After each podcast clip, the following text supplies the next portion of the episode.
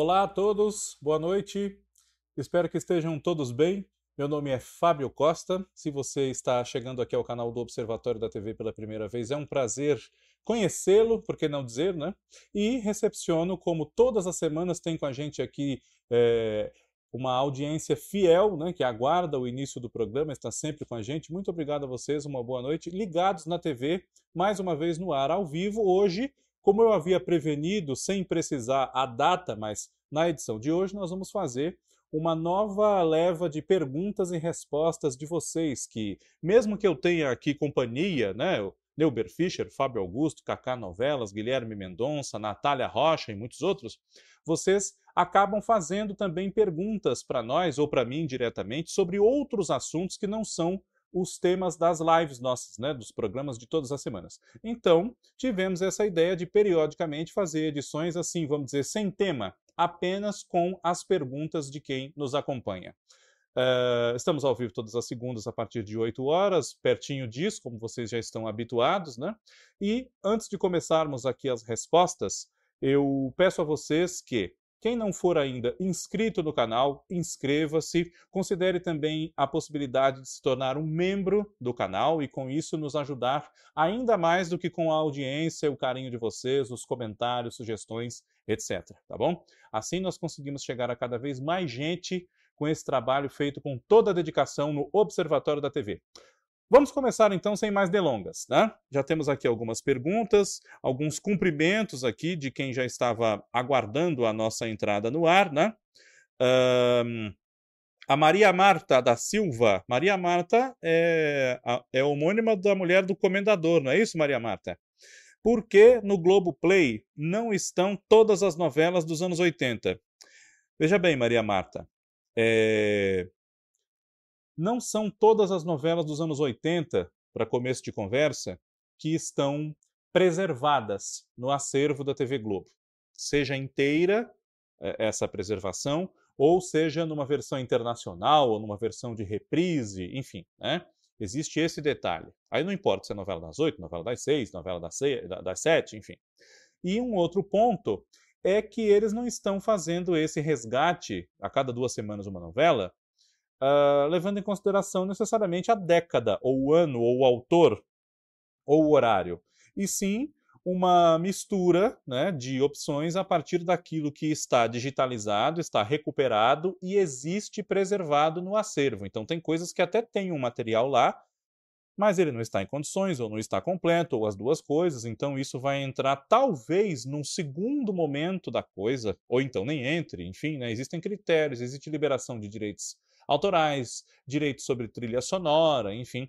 Então, seguramente, ainda há muitas novelas dos anos 80 para serem lançadas, né? Inclusive, nós vamos ter agora nas próximas semanas uh, algumas delas voltando, tanto no Globo Play quanto no Canal Viva, né?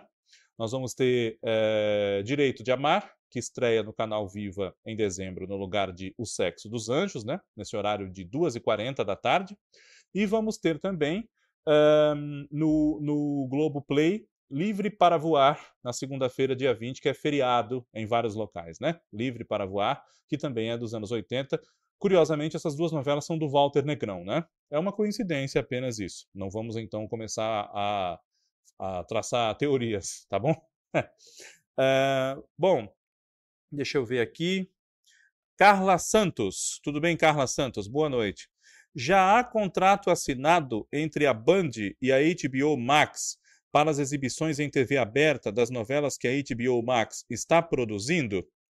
Aproveito para pedir o máximo de imitações de o máximo de imitações de Fábio hoje. Adoro. Oh, obrigado, Carla. Obrigado. Como não? A gente faz o que pode, né? Mas sobre o que você falou da, da Band com a HBO Max, não me consta não me consta que haja é, esse contrato já celebrado, né? É, porque essas novelas elas ainda estão em produção, né? A, a, no caso, a Beleza Fatal, do Rafael Montes, e a Dona Beja, né? Que é do Antônio Barreira e equipe, né? E essas novelas ainda não têm nem previsão de lançamento pela própria HBO Max. Então, caso haja esse compromisso já celebrado, não me consta de momento, tá? Seria até bom que houvesse esse compromisso, né? A HBO é uma parceira antiga do SBT, né, para distribuição em TV aberta de vários conteúdos. Então também não me espantaria caso isso acontecesse, né? Novelas adultas, uma aposta, enfim, mas que não são produções do próprio SBT. Vamos aguardar, né? Uh, Luiz Henrique Fonseca, que também já é habituê nosso aqui. Boa noite, Fábio. Você acha que se a Cláudia Abreu fizesse as gêmeas em Paraíso Tropical, ela teria mais destaque que a Camila Pitanga? Olha, Luiz Henrique, se a Cláudia Abreu. Cláudia Abreu é ótima, né? Como a gente sabe. E eu também acho a Alessandra Negrini ótima e acho, agora polêmica, né? É, acho que a Alessandra Negrini fez muito bem, não só a Thaís, como a Paula. É difícil fazer a mocinha. A mocinha é chata, a mocinha às vezes é meio tapada, né? E, e é difícil fazer a mocinha. As atrizes mesmas dizem isso. E se a Cláudia Abreu tivesse feito as gêmeas, provavelmente não seria Camila Pitanga também, né? Porque aí nós estamos falando de uma escalação que daria certo de princípio. Então nós teríamos provavelmente a Mariana Ximenes como a Bebel e o Celton Mello como o Olavo, né? Então desses principais, possivelmente só haveria o Fábio Assunção, né? Então seria uma outra novela e não dá para a gente dizer que talvez a Mariana Ximenes não roubasse a cena também da, da Cláudia Abreu, né? Agora, considerando a sua hipótese de que a Cláudia Abreu fizesse a novela tendo de Bebel a Camila Pitanga, eu acho que, por ter vindo pouca coisa depois de Laura de Celebridade e Vitória de Belíssima, por melhor que seja a Cláudia Abreu, por mais bonita que seja a Cláudia Abreu, e ela é realmente, a Camila Pitanga faria uma Bebel muito inspirada, porque ela não fazia bem ou mal para ofuscar a Alessandra né? E sim porque ela é uma ótima atriz e aquele papel caiu muito bem a ela. Ela, ela soube aproveitá-lo muito bem, né? Então acho que haveria chance sim da Bebel ser o que é, mesmo com a Cláudia Abreu fazendo as gêmeas. Eu tenho essa essa impressão, digamos assim, né? Claudinei Silva. Tudo bem, Claudinei Silva? Boa noite, Fábio. Você sabe dizer se a Globo pretende disponibilizar ainda este ano também o Pix como forma de pagamento para assinantes do Globo Play, como a Record está fazendo com o Play Plus. Geralmente, Claudinei, uh, a Globo, né, aí o, o, grupo Globo, como a gente chamava, né, ele informa o que está fazendo também em termos de negócios, digamos assim, como é o caso dessa sua pergunta, né? Então, não consta no momento nenhuma informação nesse, nesse sentido, nem de previsão e de quando pode começar essa cobrança em PIX, salvo engano da minha parte. Né? Não me recordo de termos no Observatório da TV recebido informações nesse sentido e nem de ter visto nos nossos co-irmãos concorrentes aí informações nesse sentido. Né? Mas Uh, como você diz, o Play Plus está com essa opção agora para os seus assinantes em implementação, né? Então deve ser uma tendência que logo mais todos os streams, não só o Globoplay, né? Aqueles que não praticam devem começar a praticar, porque é uma facilidade para todos nós que assinamos esses serviços, né? Para a gente poder pagar, porque às vezes, por exemplo, se você faz o, o plano anual do Globoplay, vamos tomar esse exemplo, né? Você precisa ter um X de crédito liberado no seu cartão de crédito, né? E ou pode pagar à vista, enfim, né? Se eu não me engano, tem essa possibilidade. Mas ou é uma paulada muito grande para a pessoa dar aquilo à vista, embora seja um preço muito bom, né? Existe um desconto, ou nem sempre por conta de outros gastos que você tem, aquele valor está disponível como crédito livre do seu cartão, né? Então, isso talvez atrapalhe. O Pix pode ajudar, né? Espero que eles, que eles realmente façam isso, inclusive, né? Uh, Smith Oliveira, é assim que fala? Smith. Boa noite, Fábio, boa noite. O que você achou dos indicados aos melhores do ano no Domingão? Para mim, tiveram muitas injustiças, principalmente com alguns de vai na fé, como Samuel de Assis e Carol Dickman. Smith, essas votações né? Troféu imprensa, uh, melhores do ano, que é o que você toma por, por exemplo na sua pergunta, né? Votação, em geral, ela é injusta, né? Premiação. Não que necessariamente quem ganhe não mereça ganhar, né? mas justamente porque existem poucos que ficam ali indicados, vamos dizer, são os finalistas.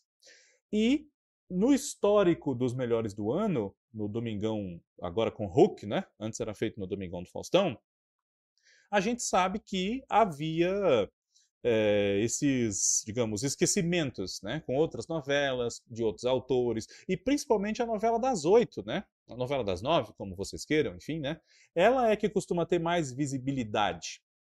E aí, nesse ano, nós temos de Vai na Fé pouca coisa, né? Nós temos nessas categorias mais ligadas com novela, né? Nós temos o quê? A revelação a Clara Monek, né? Se eu não me engano. Entre as atrizes, tem a Renata Sorradi coadjuvante, Sharon Menezes de melhor atriz, né? E o Acho que o Emílio Dantas entrou de melhor ator, não, né? Posso estar confundindo, porque a gente começa a fazer as nossas próprias listas ao conversar com os amigos, né? Tem isso. uh, talvez, por exemplo, Lázaro Ramos, e eu gosto muito dele, uh, a vaga dele, pegando a sua pergunta, pudesse ser do Samuel de Assis, pelo trabalho dele em Vai na Fé, né? Já que Elas por Elas é só o final desse ano, né? Pega o exercício de 2023, essa premiação. Então, talvez tivesse que haver ali um, um limite de tempo para o que é indicado, enfim, não sei, né? Mas, de qualquer maneira, elas por elas, tem só o Lázaro indicado, salvo erro da minha parte. Então não chega a ser exatamente a raiz do problema, entre muitas aspas. Né? É, esse tipo de premiação sempre tem injustiça. Né? É, a Glória Pires, por exemplo, não está concorrendo, se eu não me engano. Né? E a Glória Pires, ela fazendo um papel que, que que a aproveita talvez até menos do que ela poderia em Terra e Paixão, ela aproveita todos os momentos que ela pode para brilhar como é do seu feitio e não por vaidade, mas porque é uma excelente atriz, né? Então a Glória Pires, você indicá-la é uma coisa que é tipo a Meryl Streep, né, no Oscar, tinha que ter três, três, quatro atrizes lá e a Meryl Streep já com a vaga dela garantida, porque ela vai merecer ser indicada, né? É, a Glória Pires já é dessa leva. Enfim, Victor Cavalcante. Como vai, Victor? Tudo bem? O que você acha sobre o aproveitamento de veteranos nas novelas? Ah, esse é um tema que eu sempre dou uma tocada aqui. Faz muita falta Fernanda Montenegro, Ruto de Souza, Léa Garcia, Tarcísio Meira, etc. Realmente, realmente, Victor, é, eu, eu já andei falando aqui nos nossos podcasts a respeito dessa questão do ator veterano que hoje em dia ele é um pouco menos aproveitado pelas novelas em geral do que chegou a ser, né? Não vou dizer que, que nunca foi, chegou a ser sim, né? Na década de 2010 tivemos atores veteranos bastante frequentes, né? Às vezes vários numa mesma novela, você pega aí A Dona do Pedaço, Outro Lado do Paraíso, né? E muitas outras, né? E isso tem sido um pouco diferente ultimamente. Eu acho que a gente ainda não se recuperou de duas coisas. Uma é a perda em grande volume, num curto espaço de tempo, de muitos desses artistas. Né? Eles têm morrido ultimamente muito perto um do outro, porque chegaram numa idade bastante avançada, enfim, às vezes pegam um problema de saúde que é irremediável e, infelizmente, falecem. Né? Recentemente foi o caso da Suzana Faini, do Tarcísio Meira, da Anissete Bruno, da Ruth de Souza, a Leia Garcia, que estava muito bem, mas de repente infartou, né? com 90 anos de idade. Então, nós temos casos assim. Né? Eles, infelizmente, morreram vários num, num curto período de tempo, relativamente. E outros estão com a idade cada vez mais avançada, embora, até onde nos chega, com saúde, né? Fernanda Montenegro, Lima Duarte, Natália Timber, Rosa Maria Murtinho, né? Ari Fontoura, que é um prodígio, está aí no ar em Fuzue, com um papel até bastante ativo, que aparece bem, né, e tudo mais. Então, é, essa é uma questão que tem que ser bem equacionada novamente, né? Criar papéis para atores veteranos é, de acordo com a possibilidade de se poder escalá-los, né? Porque às vezes a pessoa já trabalhou muito e ela também não quer mais um ritmo tão intenso de trabalho como o de televisão, que a gente sabe que é muito intenso, né? a Natália Timber, por exemplo. Ela tem uma personagem de uma participação é, fundamental, porém pequena em Fuzue, né? no sentido de aparecer pouco, segundo o que a gente pôde ver até agora. Né? Não sei nem se ela vai voltar a aparecer na novela, acho que sim. Então, é, isso. Às vezes a pessoa, mesmo que a diminuir, né? a Heloísa Mafalda, apesar dos problemas de saúde que ela teve no fim da vida, ela mesma quis parar de trabalhar em novela, né? Porque ela não tinha mais a mesma facilidade para decorar os textos, tinha passado uma vida toda trabalhando intensamente, então queria curtir a sua família, seus filhos, seus netos, enfim. Então, tem que, a gente tem que lembrar também dessa decisão, né? Às vezes a gente, e mesmo nem tão, tão idosos esses artistas, né? Mas às vezes a pessoa se retira de emendar uma novela com a outra, né? Trabalha muito intensamente durante um tempo e depois larga, vai fazer outra coisa da vida, né? Acho que o, o, primeiro exemplo que vem na nossa cabeça nesse sentido é a Lídia Bronde. Né? A Lídia Bronde largou e não, não diz que dessa água nunca mais beberá, mas também não parece ter muita força para querer voltar. E ela está feliz assim. Né? Então a gente aproveita as reprises e o Globo Play, né? o grande talento que ela sempre teve como atriz. Uh, isso vale também para quem já faleceu ou para quem não está mais trabalhando tanto, embora vivo. Né? Uh, Edivalson Lima. Tudo bem, Edivalson? Oi, Fábio. Por que Pátria Minha nunca foi reprisada? Edivalson, tá, tá certo, né? Edivalson. Essa é uma pergunta é, que a gente responde na base das hipóteses, né? Não existe nenhum comunicado oficial da TV Globo, ou do autor, enfim, de Pátria Minha nunca foi reprisada por isso, isso e isso, né? Então, tudo que a gente falar nesse sentido é com base em evidências e pela nossa cancha, né? pela nossa convivência com esse tema ao longo dos anos. Pátria Minha foi uma novela muito tumultuada. Pátria Minha teve uma cena de. Não, não só uma, né? Mas uma especialmente, cena de racismo, que foi muito dolorosa para o público negro, né? E deveria ser para todos os públicos, inclusive, né? Mas isso a gente falando com os olhos de hoje. Naquele momento, claro, foi muito dolorosa para o público negro que via a novela, né? Uma cena que se tornou muito conhecida, infelizmente, por causa disso, que é uma atitude monstruosa do Tarcísio Meira contra o, o personagem do Tarcísio Meira, muito melhor dito, né? O Raul, contra o personagem do Alexandre Moreno, o Kennedy, né?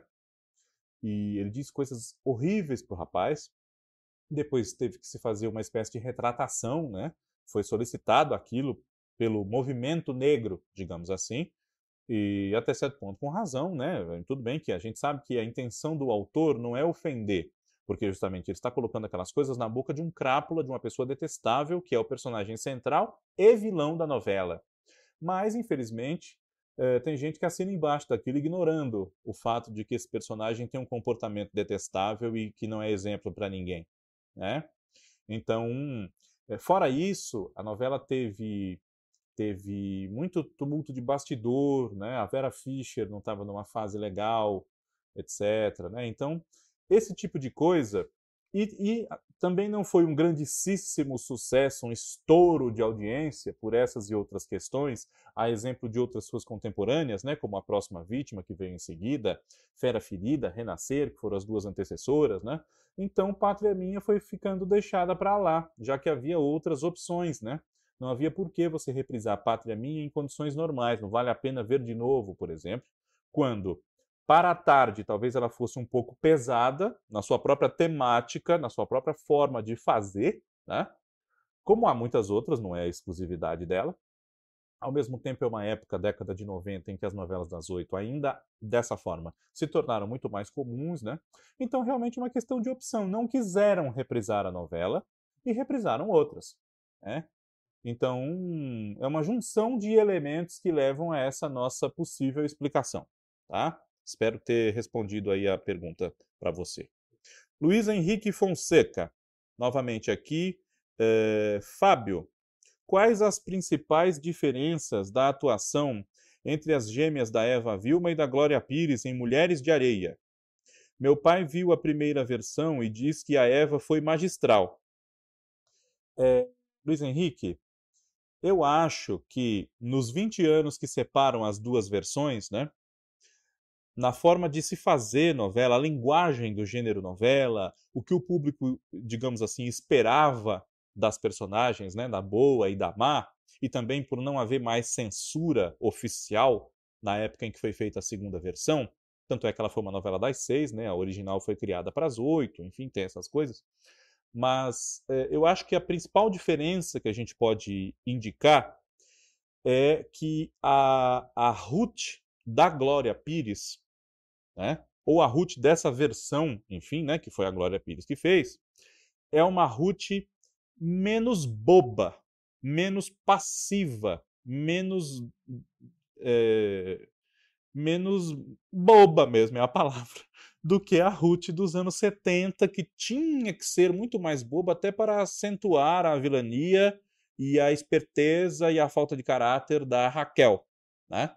Então, é claro que a Eva Vilma fez ambas da sua maneira, dirigida de uma determinada forma para um determinado público num determinado momento. E a Glória Pires idem, né? Então, existem algumas diferenças, claro, inclusive na, na irmã Má, que é a Raquel, né? Mas em relação a Ruth, eu acho que a diferença é maior, né? Porque a Raquel é mais aquela coisa debochada, ambiciosa, gananciosa, cínica, né? E a Ruth você já demanda uma mudança dessa mocinha em posicionamento nesses 20 anos, né? Eu acho que a coisa vai por aí. Uh, Claudinei Silva, Fábio, a Record pretende voltar a exibir novelas contemporâneas em 2024 na faixa de 10 horas, quando, quando, chama o coração terminar? Não me consta, viu, o Claudinei? Não me consta. É, eu acho que eles nem pensam nisso por enquanto, né? Porque quando, quando chama o coração, vai bem. Essas bíblicas, para eles, têm ido bem, senão teriam parado de fazer né? Uh, acredito eu. Porque dinheiro não se joga fora, assim, né? Então não vai ficar fazendo um negócio que não dá certo. Há um motivo, né? Uh, a emissora tem um índice que considera bom, tanto é que divulga para a imprensa quando ele é, às vezes, até dentro do normal, mas eles destacam de alguma forma, enfim, né? Porque estão contentes com esses números. E poderiam ser melhores, etc., mas essa é uma outra questão. Uh, não há nenhuma informação de que a Record tenha um movimento, digamos, para no próximo ano ocupar esse segundo horário com novelas contemporâneas que não sejam bíblicas. Podia ser até de época também, mas que não sejam bíblicas, né? Também porque esse segundo horário ele costumeiramente é ocupado por reprises dessas mesmas novelas bíblicas. E às vezes elas dão o mesmo ibope que deram da outra vez, ou o mesmo ibope da que está passando inédita, às vezes mais até. Então, não acho que essa é uma questão para eles lá hoje. Né? Uh, Victor Cavalcante, você acha que o que define uma novela ser boa ou ruim é a memória afetiva? Dizem que Babilônia é boa, mas ninguém tem coragem de se arriscar. Olha, essa pergunta é interessante, o, o Victor. Interessante. A memória afetiva, ela nos dá muitas rasteiras, né? Eu acho que tem pessoas que eram crianças quando assistiram. Eu preciso falar, gente, desculpa.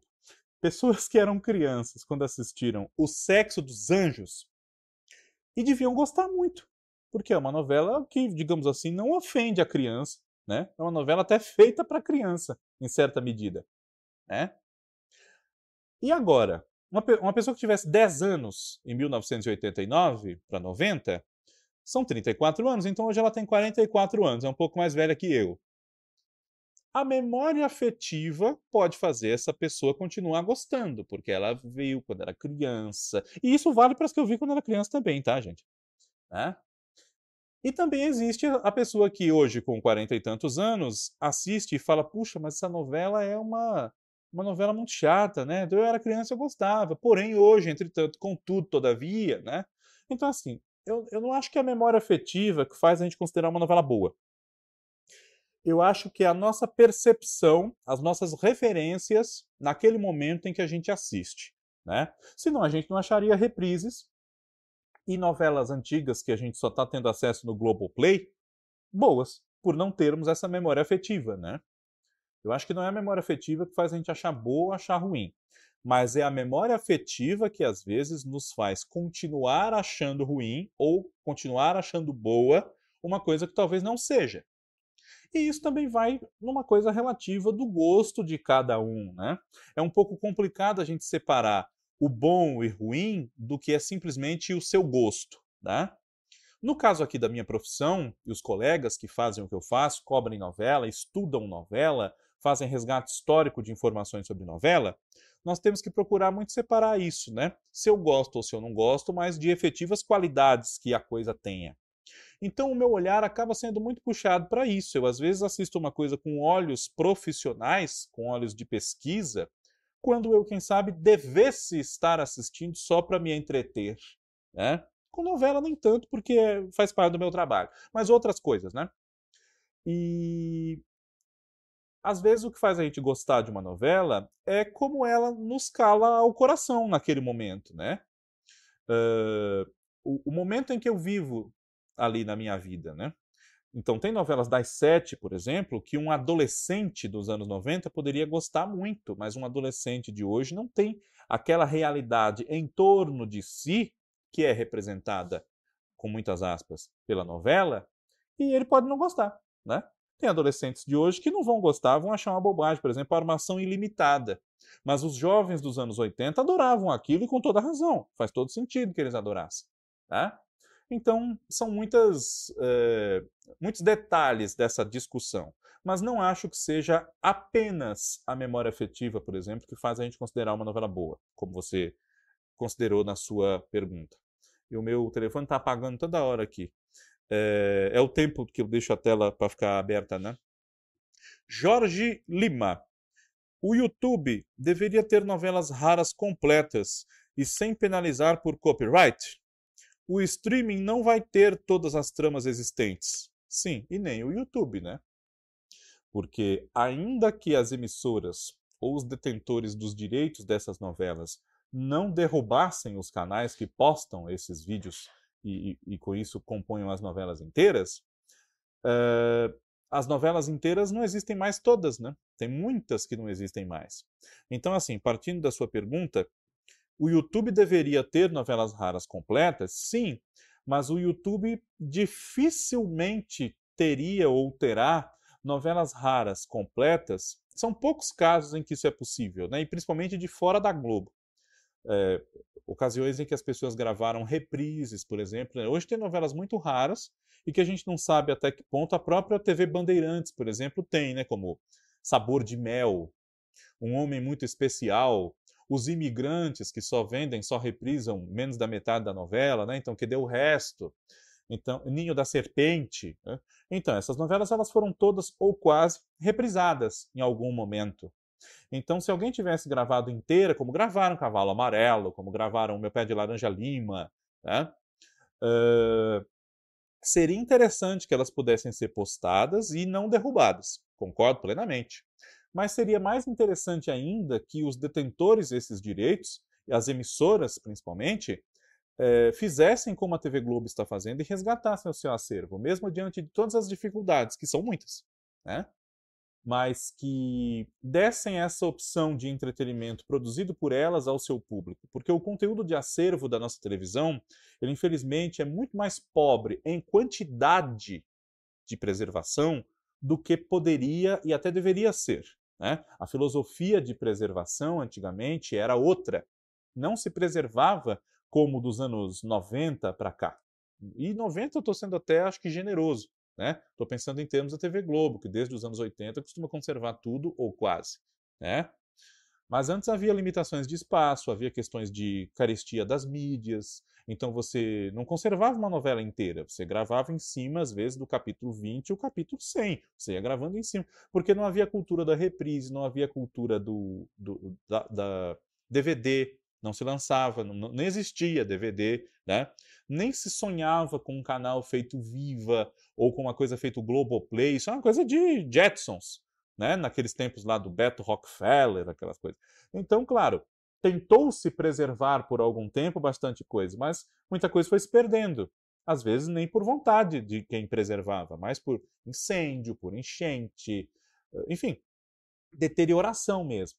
Então, claro, poderia, deveria haver postado no YouTube ou, ou em outros locais, mas esbarra-se em muitas dificuldades para isso, né? E, infelizmente, a gente não vai ter essa realidade. Dalton Inácio da Silva. Tudo bem, Dalton? Boa noite. O que você acha sobre a atual safra de autores da Rede Globo? Acho que a Globo deveria dar oportunidade para autores que fizeram sucesso em outras emissoras, como a Christiane Friedman. Uh, eu acho que a atual safra de autores da Rede Globo, o, o, o Dalton, é que nem o Dalton Vig, né, que fizemos o Vale a Pena aqui recentemente, né, tá aí no ar para vocês verem, inclusive. É, eu acho que a safra de autores que tem hoje na Rede Globo é muito boa, né, de um modo geral. Mas, assim como eu falei há pouco dos atores veteranos, tem autores veteranos que eles não querem trabalhar mais, já trabalharam muito, já têm idade, né? É o caso do Walter Negrão, que se aposentou. É o caso do Manuel Carlos, que pelo menos extraoficialmente já se aposentou também, não tem escrito mais, né? O Benedito Rui Barbosa, que já é bastante idoso, acompanha o que tem sido feito né, com Pantanal, agora com, com Renascer, lá vou eu eh, jogar o copo longe. Uh, claro que ele acompanha o que tem sido feito com as novelas dele, mas não escreve mais, né? Quem está escrevendo é o seu neto, ultimamente. Já escreveu com ele, inclusive, Velho Chico, né? Mas, uh, tirando os autores que estão fora da casa hoje, Silvio de Abreu, Agnaldo Silva, né? Uh, Maria Adelaide Amaral, Alcides Nogueira, nós temos autores dentro de casa bastante bons, interessantes, né? E talvez o que pudesse ser feito fosse uma, uma avaliação de histórias inéditas que sejam deixem mais espaçados os remakes, né? Isso talvez pudesse ser pensado de outra forma, mas como eu já disse e repito, não sou contra remakes. E não sou contra nenhum desses remakes que andaram falando que devem fazer, vão fazer, enfim. O remake é uma coisa natural, né? Tem gente que fala, ah, mas é uma crise de criatividade. Então, nós estamos em crise de criatividade desde que a televisão começou, né? Claro que existe eh, momentos e momentos, mas nós já tivemos outras épocas na teledramaturgia brasileira em que houve também o que se chama de onda de remakes, né? E a crise de criatividade já era uma coisa falada nos anos 80, quando começaram a fazer, né? Selva de Pedra, enfim. E nos anos 90, quando teve, especialmente por causa do sucesso de Mulheres de Areia, houve vários remakes, né? A substituta de Mulheres de Areia foi outro remake, foi Sonho Meu, né? E na época ninguém reclamou muito, como hoje se colocassem um remake depois de outro, eh, ia acabar o mundo, né? Pelo menos nas redes sociais. Mas no final das contas as pessoas não deixam de assistir, né? Porque a novela tem ali um problema de ibope, dá um pouco menos que a anterior e tudo mais, mas continua liderando de modo geral, né?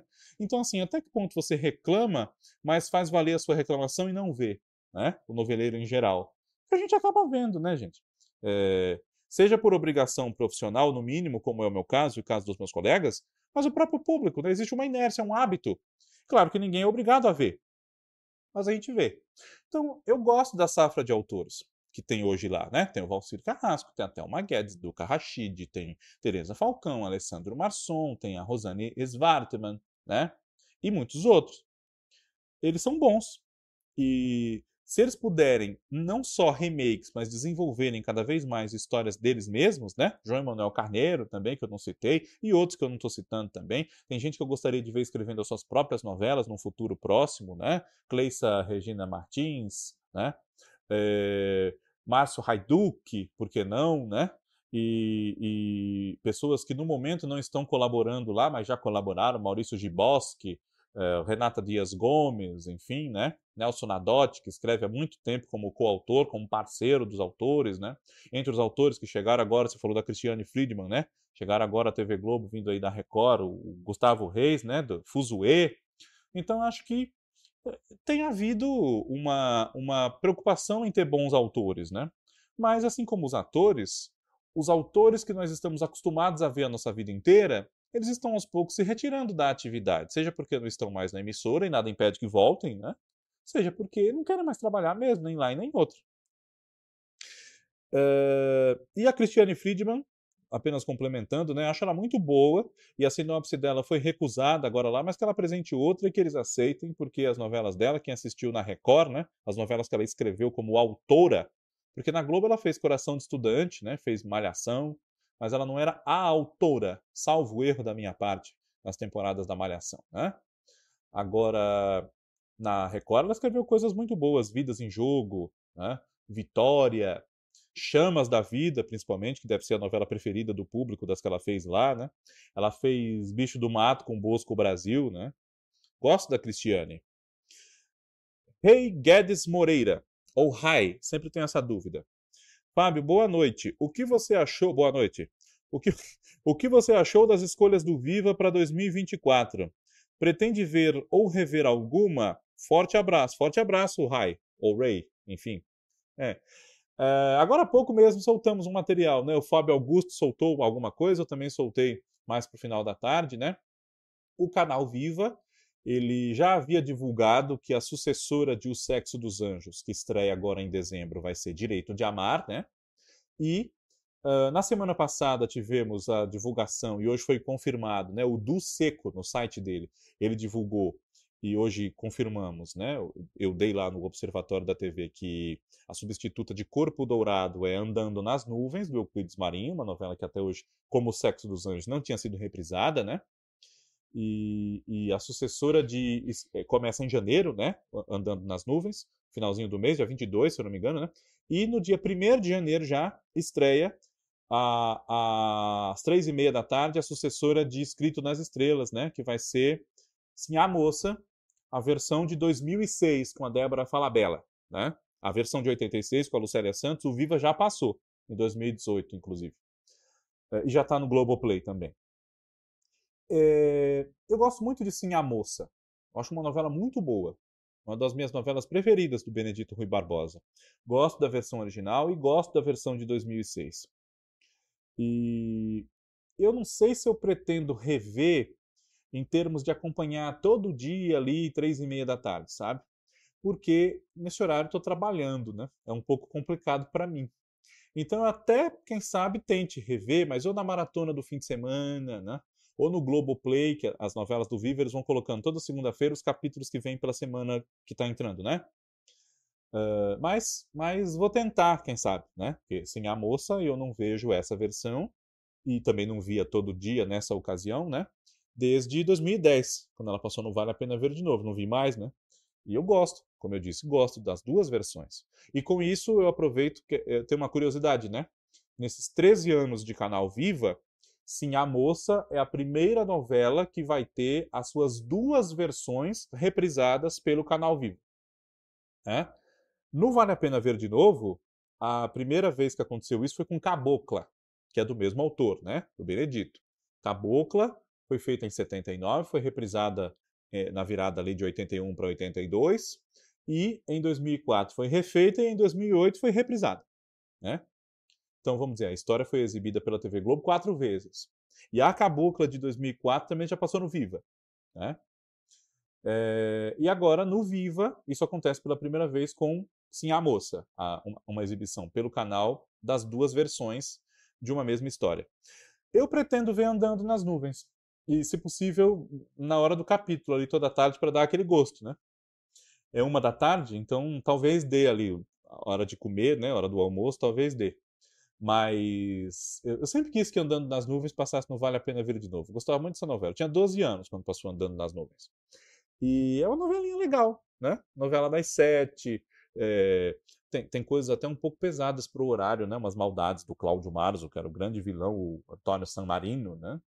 Mas era divertida andando nas nuvens, tinha uns romances divertidos das três meninas, filhas do Marco Nanini, o Otávio, né? A Débora Bloch com Marcos Palmeira, Júlia e Chico, a Beth e o Raul, que era a Viviane Pasmanter e o Marcelo Novaes, e a mais novinha, Celi, que no começo da novela estava para ser freira, né? A Mariana Ximenes, que se apaixona por um menino, Tiago, se eu não me engano, né? Que é o papel do Caio Blatt, que é filho do Cláudio Marzo. E ele tem um irmão safado mais velho que ele, que é o Márcio Garcia, o Arnaldinho. Né? É, essa novela é muito legal. Vejam. Quem não conhecer, vejam, vejam. É, Luiz Henrique Fonseca. Fábio, você acha que Selva de Pedra é a novela mais importante de Janete Claire? Acho que um remake acentuando mais o caráter dúbio do Cristiano seria incrível. Olha, Luiz Henrique, eu não sei se Selva de Pedra é a novela mais, o termo que você usou, importante, a novela mais importante de Janete Claire. Não sei. É, mas seguramente é uma das mais importantes, não só da Janete Claire, como da teledramaturgia brasileira. Né? Selva de Pedra é uma novela muito importante, muito significativa e muito boa. Né? É, isso não sou só eu quem diz. Né? É, talvez, se a gente fizer essa pergunta para, para os críticos mais velhos que eu, ou se a gente for ver é, eleições das melhores novelas de todos os tempos, enfim, que já foram feitas, principalmente em ocasiões como o ano 2000, né, 50 anos de TV, 2003, 40 anos de novela diária, essas coisas, talvez Selva de Pedra vai estar na lista, mas de Jeanette Claire, a mais lembrada, eu acredito que vai ser Pecado Capital, O Astro ou Irmãos Coragem. Né? Eu acho que essas três vão ser tão citadas quanto ou mais. Mas isso, eu digo, né, é, é uma visão de quem votou e tudo mais, é muito relativo, né? Eu gosto muito de Selva de Pedra. Talvez eu possa dizer que gosto mais do que de Pecado Capital. E isso não quer dizer que eu gosto pouco ou que eu não goste de Pecado Capital. Né? Eu brinco que da Jeanette Claire eu gosto até do que eu não vi. Jeanette Claire é, assim, dos autores de novela, é uma autora que pela maneira como ela fez grandíssimos romances, romances arrebatadores nas suas novelas. Né? Era uma autora muito romântica, inclusive na sua própria vida privada. Né? E, e, ao mesmo tempo, novelas conectadas com a realidade brasileira. Né? Ela foi um, um, dos grandes expoentes da nacionalização da telenovela brasileira, né? junto com o Dias Gomes, seu marido, Lauro César Muniz, Braulio Pedroso, Jorge Andrade, Geraldo Vietri. Né? Então, é, eu acho que Selva de Pedra é uma novela muito importante. E, é, no caso da Janete Claire, não dá para a gente falar de uma novela só importante e nem de uma novela só como mais importante, porque é um raro caso de que tudo que a mulher põe a mão tem uma magia. Né? Gosto muito da Janete. É, inclusive, nessa semana, 40 anos, infelizmente, da morte da Janete, né? Agora depois do feriado. Uh, Denilson Andrade. Fábio. E concordo, Luiz Henrique, antes de concluir aqui, mas já olhando para cá. é, concordo com você que Selva de Pedra é uma novela que rende, bem trabalhada, enfim, né? É uma novela que tem personagens com conflitos bastante interessantes para serem reaproveitados ou revistos, enfim, num remake. Eu disse até isso aqui outro dia. Selva de Pedra eu acho uma novela que tem muito potencial, uma história muito forte. Né? E tem, às vezes, alguma coisa que cheira a Selva de Pedra em outras novelas, né? justamente provando esse potencial como enredo. Né? Denilson Andrade. Fábio, sabe me dizer quando Cara e Coroa e Corpo a Corpo irão ao Globo Play? Talvez Corpo a Corpo venha até primeiro no canal Viva, por que não? E Cara e Coroa também, por que não? Cara e Coroa, inclusive, já esteve em consideração para entrar, né? Eu acho que foi no final de 2020, quando acabou entrando a viagem, né? Ou, ou... Isso, é, acabou entrando a viagem, que Cara e Coroa, se eu não me engano, ia estrear em dezembro, né? É, e acabou não vindo e não veio até hoje, mas nada impede, né? É, acredito que nos próximos meses nós tenhamos novidades a esse respeito, tá? Não estou escondendo nada, se eu soubesse e pudesse dizer, já diria, né? Mas acredito que seja uma questão de tempo, inclusive porque muita coisa já surgiu, né? Então vão diminuindo, vamos dizer, as possibilidades do que entra no lugar e não essas, né? E o que puder vai ser resgatado. O Eric Bretas, que é o responsável por esse projeto, né? Já disse e repetiu isso várias vezes, né? Uh, vamos ver aqui. Sons Lusitanos, que está sempre conosco aqui, tudo bem? Uh, por que a Band não coloca Floribela no Band Play? E outras novelas, Serras Azuis, Meu Pé de Laranja Lima, mas principalmente a Floribela. Sons Lusitanos, precisa ver o seguinte, né? Precisa ver. É, Serras Azuis foi produzida pela própria Band, Meu Pé de Laranja Lima foi produzida pela própria Band, ok. Floribela também. Mas Floribela é um original argentino, né? Foi, foi licenciado, né? Floribela é uma novela argentina da Cris Morena, né? Floricienta. E tem que ver se agora, 18 anos depois desse acordo, eles ainda têm direitos de usar essa novela. Eles reprisaram agora, durante a pandemia, né? Nem deu um resultado tão grande assim de audiência, porque demoraram muito para. Né? Tinham que ter anunciado e já reprisado. Mas não, esperaram o horário de novela ficar vago para reprisá-la e não criaram um para reprisá-la. Então isso foi um equívoco, talvez, né? E reprisaram enquanto deu, digamos assim, né? E se esses direitos, no caso da Floribela especificamente, que é o seu foco, né? É, eles não estão mais em dia, no sentido de que a, a, emissora não detém mais, né? Ou se detém, mas não detém para iniciativas como essa, lançar no streaming, mas sim para aproveitamento só na própria televisão. Teria que ser visto isso, né? É a minha suspeita. E no caso de Serras Azuis e Meu Pé de Laranja Lima, as duas novelas são da Ana Maria Moretson, no caso, né? Ali do final dos anos 90. Tem que ver que tipo de acordo foi feito também, né? A emissora produziu essas novelas, mas é como Éramos Seis, do SBT. A emissora produziu a novela, mas o texto não pertence mais a ela. Tanto é que foi vendido para a Globo. Eu dou sempre esse exemplo, né? Então, esses, esses, textos dessas novelas, eles pertencem a Bandeirantes e por isso ela pode usar a novela que ela mesma gravou, pode vender, pode reprisar, etc. Já andou passando até na TV Diário lá no Ceará, as duas novelas, né? Mas já faz tempo também. Então, ou, ou esses textos hoje pertencem à sua autora, Ana Maria Moretson, né? Tem que ver isso. Carla Santos. Acha que tem chance de o Viva manter o horário de meio-dia e 15 para exibir novelas trash como Olho, como olho no Olho? É... Eu não sei se para exibir novelas trash, né, Carla? Não necessariamente. Mas hoje nós temos o horário de meio-dia e 15 com novelas do Manuel Carlos, né? Que eles inventaram de fazer um horário temático para o Manuel Carlos. Começou com a sucessora, agora está passando a História de Amor, que é uma novela bastante mais longa, né? Ela tem quase o dobro da duração de A Sucessora, em número de capítulos, né? E os capítulos são maiores também. E o ano que vem já não vai ser mais 90 anos de Manuel Carlos, né? já vai ser 91. Então essa justificativa para o horário já se fura. E eu disse e repito que uh, tem outros autores com outras idades, outras datas marcantes para serem homenageados e não adianta manter esse horário só para Manuel Carlos, né? Nós temos muitos outros que merecem igualmente, né? Tem Gilberto Braga, tem Agnaldo Silva, tem a Janete Claire, né? A Janete Claire, a Ivani Ribeiro, né?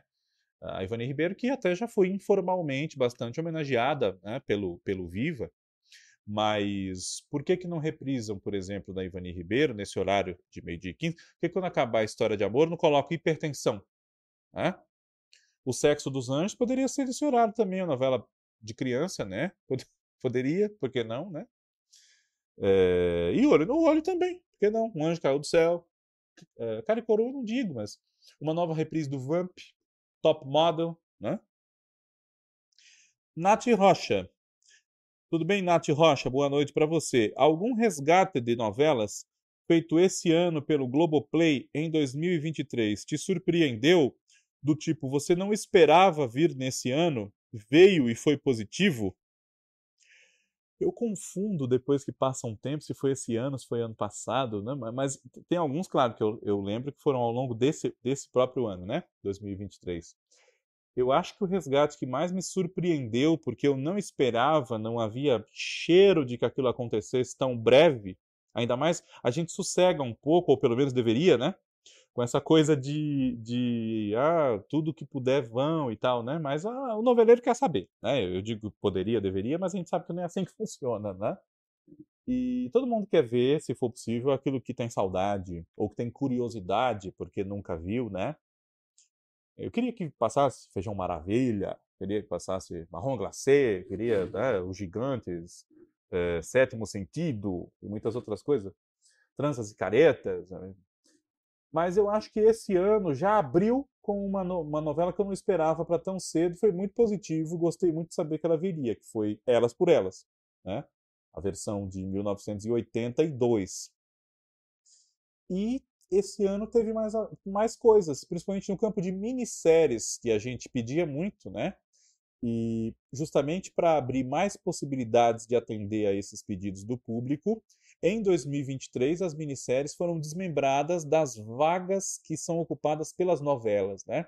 Isso tem um nome específico que é o slot das novelas. Ele deixou de ser, entre muitas aspas, atrapalhado pelo slot das minisséries. As minisséries também são projeto resgate, mas entram em segundas-feiras diferentes das novelas. Hoje, por exemplo, né? Hoje, dia 13 de novembro, entrou Boca do Lixo, que é uma minissérie ótima do Silvio de Abreu, né?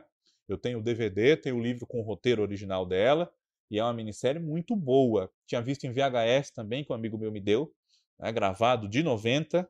A minissérie ótima. Quem não viu, veja. E ao longo desse ano, isso ocorreu com outras minisséries, né?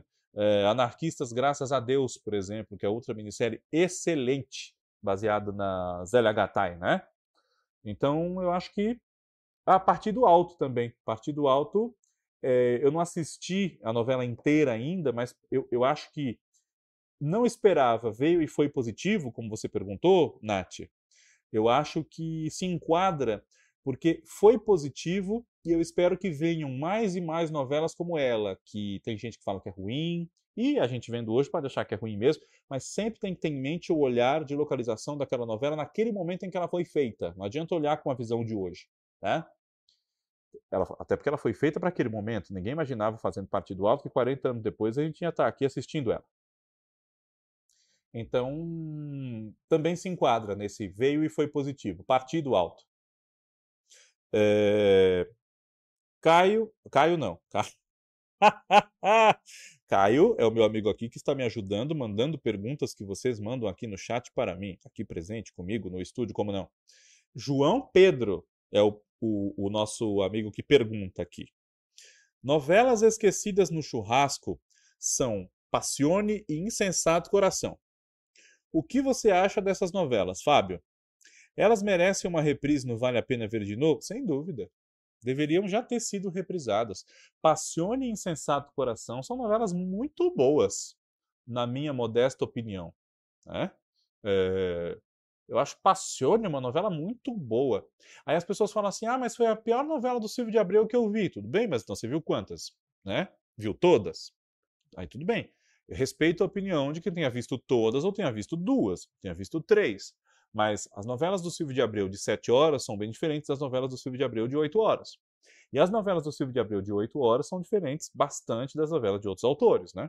Talvez o mais próximo que chegue deles ali, por uma questão geracional e de coincidências de gostos, referências e tal, seja o Gilberto Braga. Mas também são novelas bem diferentes, as do Silvio e as do Gilberto Braga. Eu gosto muito de Passione e gosto muito de Insensato Coração. São duas novelas dignas do horário elencos muito bons, histórias muito elaboradas. Né? Passione, eu acho uma novela, olha, ótima. E belíssima também, que é uma novela que o pessoal pega no pé tanto. Acho belíssima, uma novela maravilhosa, com M maiúsculo, com tudo maiúsculo. É... E acho sim que elas merecem uma reprise, não vale a pena ver de novo. Acho que disse que achava, né? Se não disse, digo agora. Acho sim. Andréia Bittencourt. Boa noite, Fábio. Boa noite, Andréia. Nas décadas de 80 e 90, as trilhas sonoras das novelas ditavam a programação das rádios. Qual sua visão a respeito das músicas escolhidas para as novelas atuais? É... A gente para e pensa um pouco, né? Porque assim, as novelas atuais, elas não têm, eu não vou dizer o mesmo cuidado, que eu acho que não é bem isso que eu quero dizer, então não direi mesmo eu acho que hoje não existe a mesma preocupação que havia, pegando aqui a sua pergunta, né?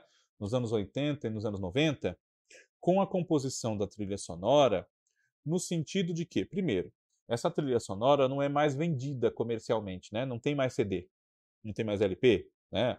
Eles pegam as, as músicas, selecionam e essas músicas são lançadas numa playlist da, do tocador online, né?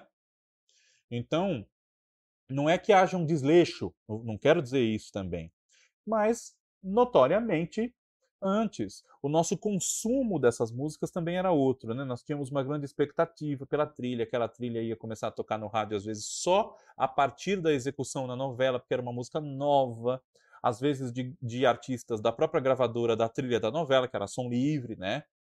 Então era uma outra relação.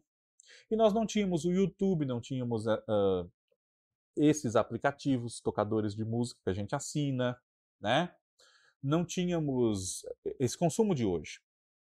E hoje as trilhas, elas são também talvez menos identificadas, menos pensadas para os personagens como já chegaram a ser. Houve uma época até que as trilhas eram especialmente compostas para as novelas, né? Então, isso diz muita coisa. Mas hoje a gente não, não descobre mais as músicas necessariamente pelo rádio, né?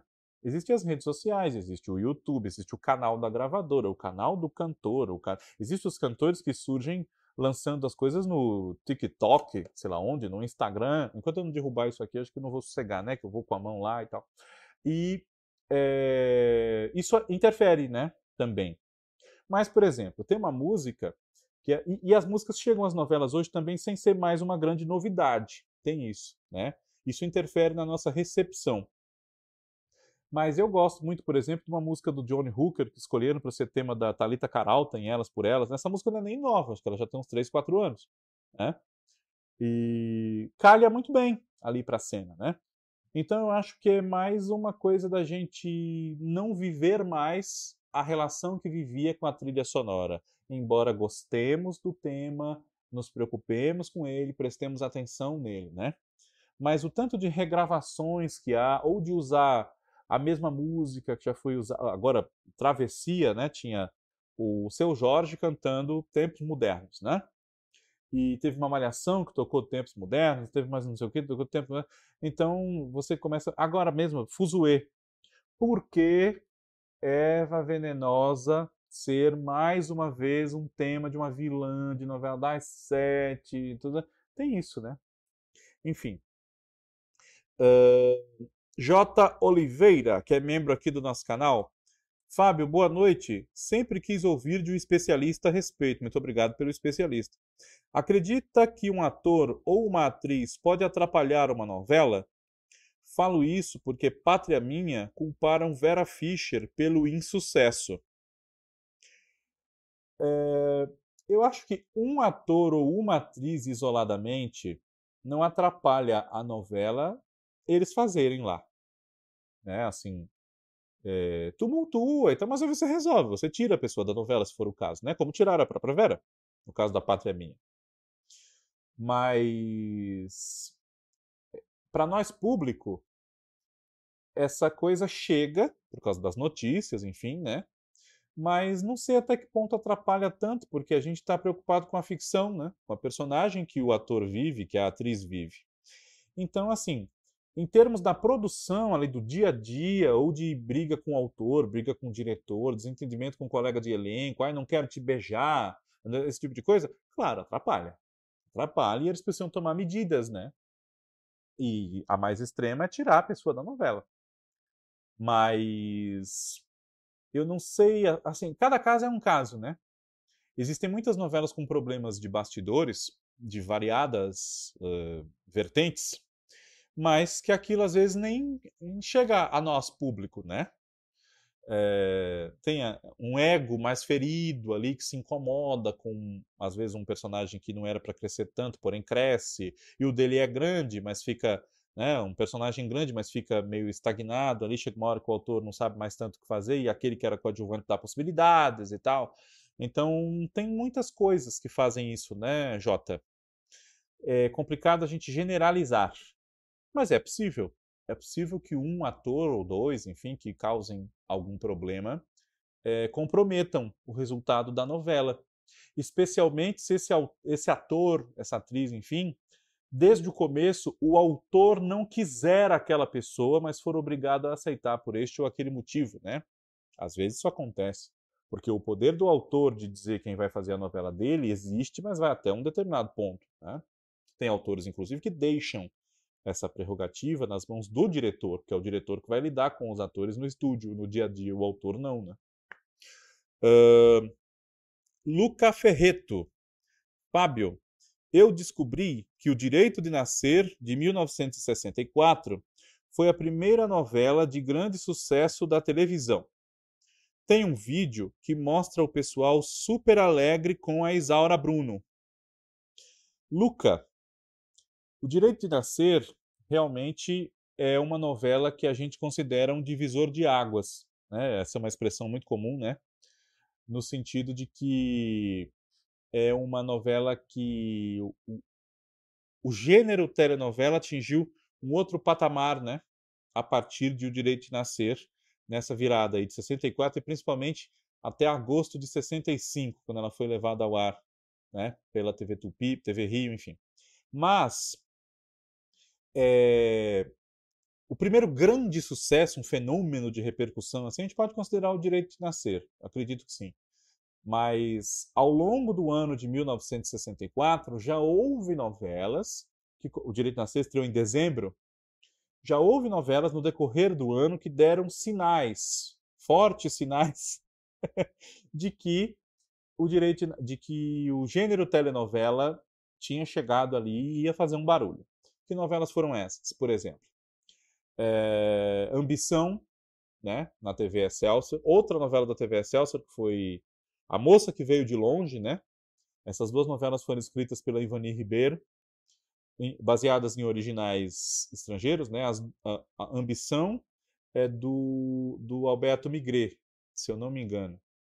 E A Moça que Veio de Longe é do, é do, é do Abel Santa Cruz, né? Então, são novelas argentinas mas que foram adaptadas para cá, enfim, a Ivani criou, né? e os seus atores fizeram muito sucesso, né? Hélio Souto e Rosa Maria Murtinho, em A Moça que Veio de Longe. Em Ambição, existe a famosa história de que a cena do casamento da Lolita Rodrigues, recentemente falecida, né? Com o Tarcísio Meira, que também já nos deixou, essa cena, o público que compareceu era um público de verdade, né? Eles não eram figurantes. Então, eles acabaram com a Igreja da Consolação, onde foi feito o casamento, né? É, a igreja era perto da emissora. Então, essas duas novelas, pelo menos, né, é, a gente pode dizer que já marcaram ali Alma Cigana também, com a Ana Rosa na TV Tupi, né? São na, O Sorriso de Helena, são novelas que já deram um, um, sinal de que logo ia acontecer um grande estouro, que foi o Direito de Nascer. E aí vieram outros, né? Novelas de grande sucesso. É, Vidas Cruzadas, A Deusa Vencida, uh, Redenção, claro, A Grande Viagem, né? É... A Ré Misteriosa, também, salvo erro meu, fez bastante sucesso com a Natália Timber na TV Tupi. Uh, os Fantoches, da Ivani Ribeiro, já em 67, né? Aí o negócio descambou, digamos assim. Novela passou a ser um sinônimo de sucesso, realmente. Uh, e todas as emissoras começaram a produzir as suas. Alisson Piccoli. Fábio, você viu que Terra e Paixão bateu 30 pontos? Fiquei muito feliz, sou fã do Valcir, adoro as novelas dele. É, pois é, né? Agora Terra e Paixão chegou aí em 30 ou perto de 30, né, ali. No capítulo de Irene e Antônio com um revólver um na cara do outro, foi 29 ponto tanto, né? Quase 30. Mas foram 35 milhões de pessoas que assistiram a novela, segundo o próprio Valcir, né? Isso não é pouco, não.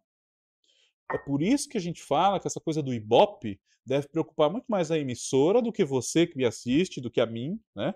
A mim até certa medida, porque eu trabalho com isso, divulgo como jornalista, etc, né?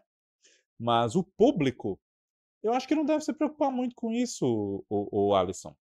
A gente deve curtir a novela ou não curtir, se a gente não gostar, enfim, mas não ver como comentários que tem na internet aí, ai, é, eu não vou ver a novela porque eu gosto do Valcir, mas não deu 30 pontos, então vou largar essa novela. Ué, então você não gosta do Valcir, você gosta que, de novelas que dão 30 pontos, né?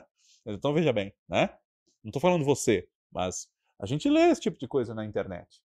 Então veja bem, é, 35 milhões de pessoas é muita gente assistindo a novela. Ah, mas o Brasil tem 220 milhões. Ótimo. Mas eu preciso considerar quantas pessoas estão com a televisão ligada, as opções que elas têm e porque elas escolhem ver a novela e não ver outra coisa.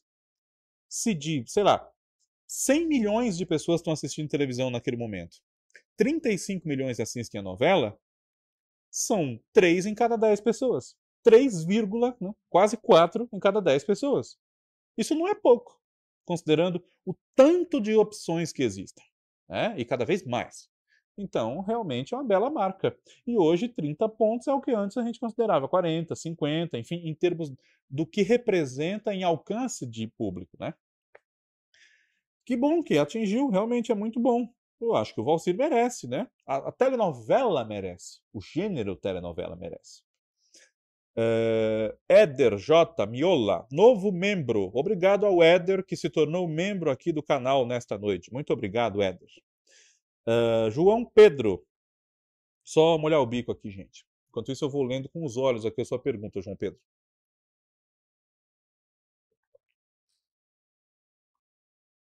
Muito bem.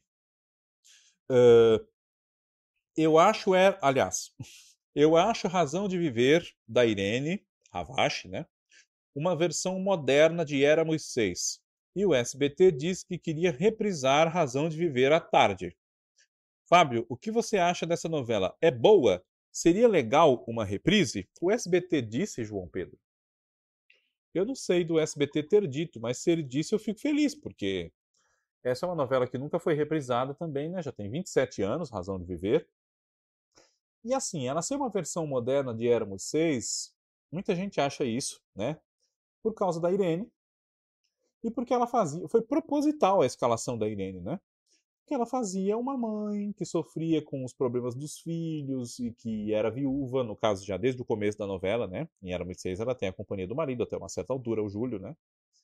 Que era o Otton Bastos, no caso. E por causa dessa figura da mãe, a mãe que sofre com os filhos, né? Ou pelos filhos. Então, claro que com o sucesso alcançado por Éramos Seis, eles, ao darem uma nova protagonista para Irene Havashi, é, aproveitaram a oportunidade e deram para ela, vamos dizer, uma nova Dona Lola. Mas a Dona Luzia não era como a Dona Lola exatamente, né? A Dona Luzia era uma outra personagem, tinha um outro estilo de vida, né? Claro que ela se preocupava com os filhos, sofria com os problemas deles, tentava ajudar a resolver. Claro, claro, mas isso é coisa de mãe, né? Toda mãe é um pouco Dona Lola. Né? É, e se o SBT reprisasse, eu ficaria muito contente. Ficaria muito contente porque eles reprisam várias novelas brasileiras, né, novelas deles mesmo, e deixam de lado, mesmo nas escolhas dessas reprises brasileiras, novelas que a gente gostaria de poder rever, ou de poder ver pela primeira vez, porque, como eu disse, Razão de Viver tem 27 anos. Em 27 anos, há toda uma geração de pessoas interessadas em novela que não tiveram a oportunidade de ver. Né? Éramos seis, sangue do meu... Aliás, éramos seis também. Éramos seis, sangue do meu sangue, os ossos do barão, né? Uh, as pupilas do senhor reitor, e novelas menos reprisadas que a média da própria leva posterior, né? É, Jamais te esquecerei, Seus Olhos, que nunca foi reprisada, Os Ricos Também Choram, que também nunca foi reprisada. E aí, não conta muito o fato delas terem feito sucesso ou não, porque em geral, fora da Globo se reprisa sucesso ou não. Né? Uh, o Éder, que virou nosso membro. Boa noite, Fábio. Tudo bem? Tudo bem, Éder. Boa noite. E você, tá bem? Qual vai ser a próxima produção do Globo Play? Tem alguma novela ou minissérie? E o que aconteceu com a Glória Pérez depois de Travessia? Continua na Globo? Continua. Né? Não recebemos nenhuma, nenhum comunicado a respeito da saída dela da TV Globo. Também ela não disse nada nas suas redes sociais, em que ela é muito ativa né? Então, ela tá lá, tá contratada pela TV Globo, algo que nos consta a todos nós da imprensa, né? Uh, e todo autor tem novelas que não são tão queridas, novelas, vamos dizer, tem fracassos na sua carreira, né? Então, não, não, haveria ser por causa de um deles que eles iam mandar embora Glória Pérez, que é autora de O Clone, uma das novelas mais vendidas, né? Que é autora de Caminho das Índias, uma novela ganhadora do Emmy, né? Primeira novela brasileira que ganhou o Emmy, inclusive, né? Então, é, eu acho que tudo isso tem que ser pesado, levado em conta. Sobre o que o Globoplay está fazendo, né? não vai estrear mais em 2024, ficou para 2025, mas a próxima novela do Globoplay vai ser Guerreiros do Sol, do Jorge Moura e do Sérgio Goldenberg, que está em gravações, né? E eles também já pararam de gravar, já concluíram, né? Se eu não me engano. Tem uma segunda temporada de Justiça, né? Tem uma terceira de segunda, segunda e terceira, né? De Rensga Hits, que vem por aí. Tem tem outras produções em curso, né? Tem a segunda temporada de Os Outros, então, bastante coisa vem pela frente. E tudo isso que eu falei deve ser para 2024. Só Guerreiros do Sol que não. É... Qual é a próxima pergunta aqui? Júnior. É... Júnior. Fábio, qual é a novela mais ousada dos anos 70? Eu acho Gabriela. Os anos 70 foram uma época de muita ousadia, né, o Júnior? Muita ousadia mesmo. Inclusive porque, por causa da censura, os autores precisavam, inclusive nos horários livres, né? Ou principalmente nos horários livres, os autores precisavam ter muita criatividade para driblar a censura e contar as histórias que eles queriam contar. Então, Gabriela realmente é um marco de ousadia temática, de ousadia visual, cenográfica, etc., fotográfica, né? em muitos aspectos mas talvez as novelas mais ousadas dos anos 70 tenham sido as novelas do Lauro César Muniz, né? E a gente tem que ver ousada em quê, né? Eu acho que novela, como as pessoas criticam muito que as novelas são todas iguais e não são, a gente tem que pensar as novelas que ousam contar histórias de uma forma diferente de uma forma que nos surpreenda, que às vezes até nos dê um estranhamento, mas que não se contam novelas daquela forma sempre. E o Lauro César Muniz fez isso três vezes em três anos, nos anos 70. Né? Ele fez Escalada, que foi a primeira novela com essa coisa de uma primeira fase que conta uma época da vida do camarada. Aí passam-se uns anos, continuam alguns personagens, alguns mudam de ator, outros morrem, vem outros personagens, depois vem a terceira fase. É uma novela em ciclo, um épico biográfico. Depois, em 1976, ele fez uma novela que também contava várias épocas da vida, no caso de, uma, de toda uma família, né? Só que elas eram misturadas. E a novela não era contada cronologicamente, foi O Casarão. E em 1977 ele fez uma outra novela, Espelho Mágico, que mostrava os personagens que eram artistas, os trabalhos que eles faziam enquanto artistas, os personagens, né?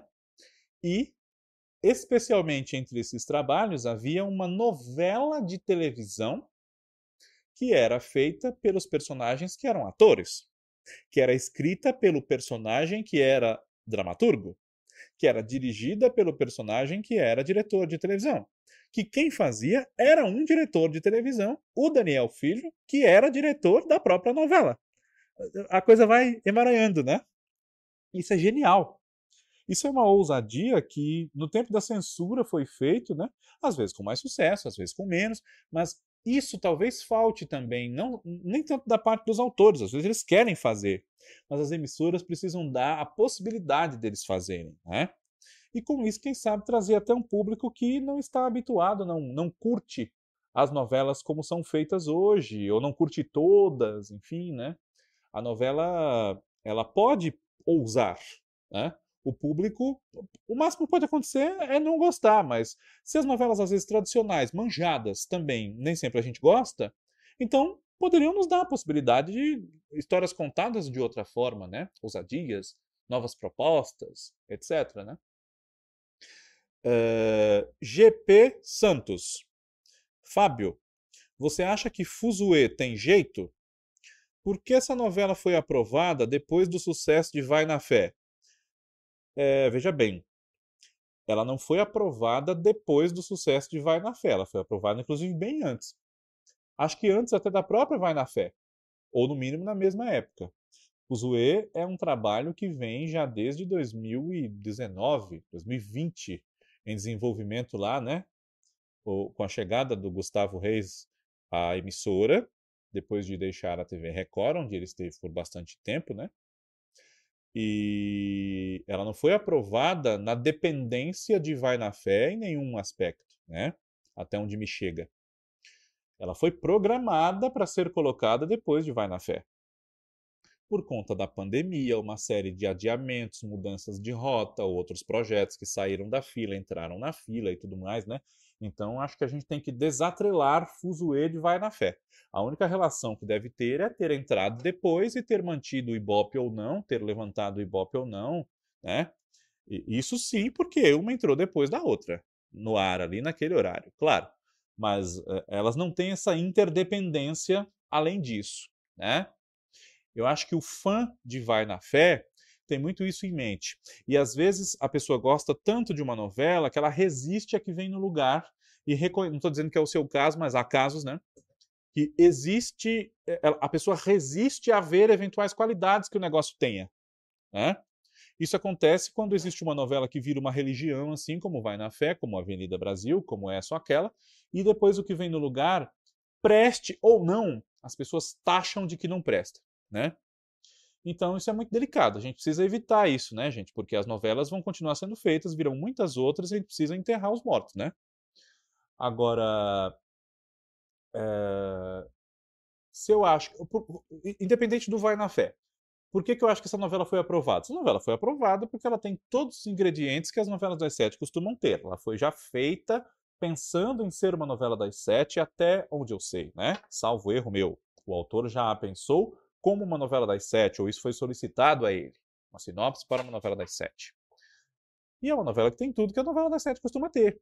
Agora, se ela está sendo feita da melhor maneira, às vezes ela é escrita da melhor maneira, mas executada nem tanto assim, não, não, casa muito a execução e a proposta do autor, então o autor não é o puro culpado, por assim dizer, não gosto muito dessa palavra, mas enfim. Né? Uma novela não é feita só pelo, pelo autor, uma novela tem centenas de pessoas envolvidas e algumas dezenas até, quem sabe, com o poder de alguma decisão sobre ela. Então, é... Fuzue tem jeito, sim. Eu acho que tem. E ela está em, em tentativas, vamos dizer assim, de correção de rota, já que ela não agradou, né? Mas se fosse Vai na Fé ou fosse outra, a realidade que a gente tem é um Ibope X que não conseguiu ser mantido. E aí acho que não interessa muito se é Vai na Fé ou não. É uma novela que acaba, é uma novela que vem, e se esse Ibope é mantido ou não. Acho que tem chance sim, especialmente agora que o Gustavo Reis, que não é um autor inexperiente, como tem gente que pensa, uh, principalmente agora que ele é supervisionado ali no trabalho dele pelo Ricardo Linhares, uma pessoa bastante tarimbada. Né? Uh, Carla Santos. Acha que seria possível um remake de Dancing Days? Ou seria tão difícil quanto um eventual remake de A Gata Comeu? Eu acho, Carla, que Dancing Days é uma novela que ela poderia ser refeita sim. Mas eu, Fábio, Fábio, você vai fazer um remake de Dancing Days. Eu faria ambientado na década de 70.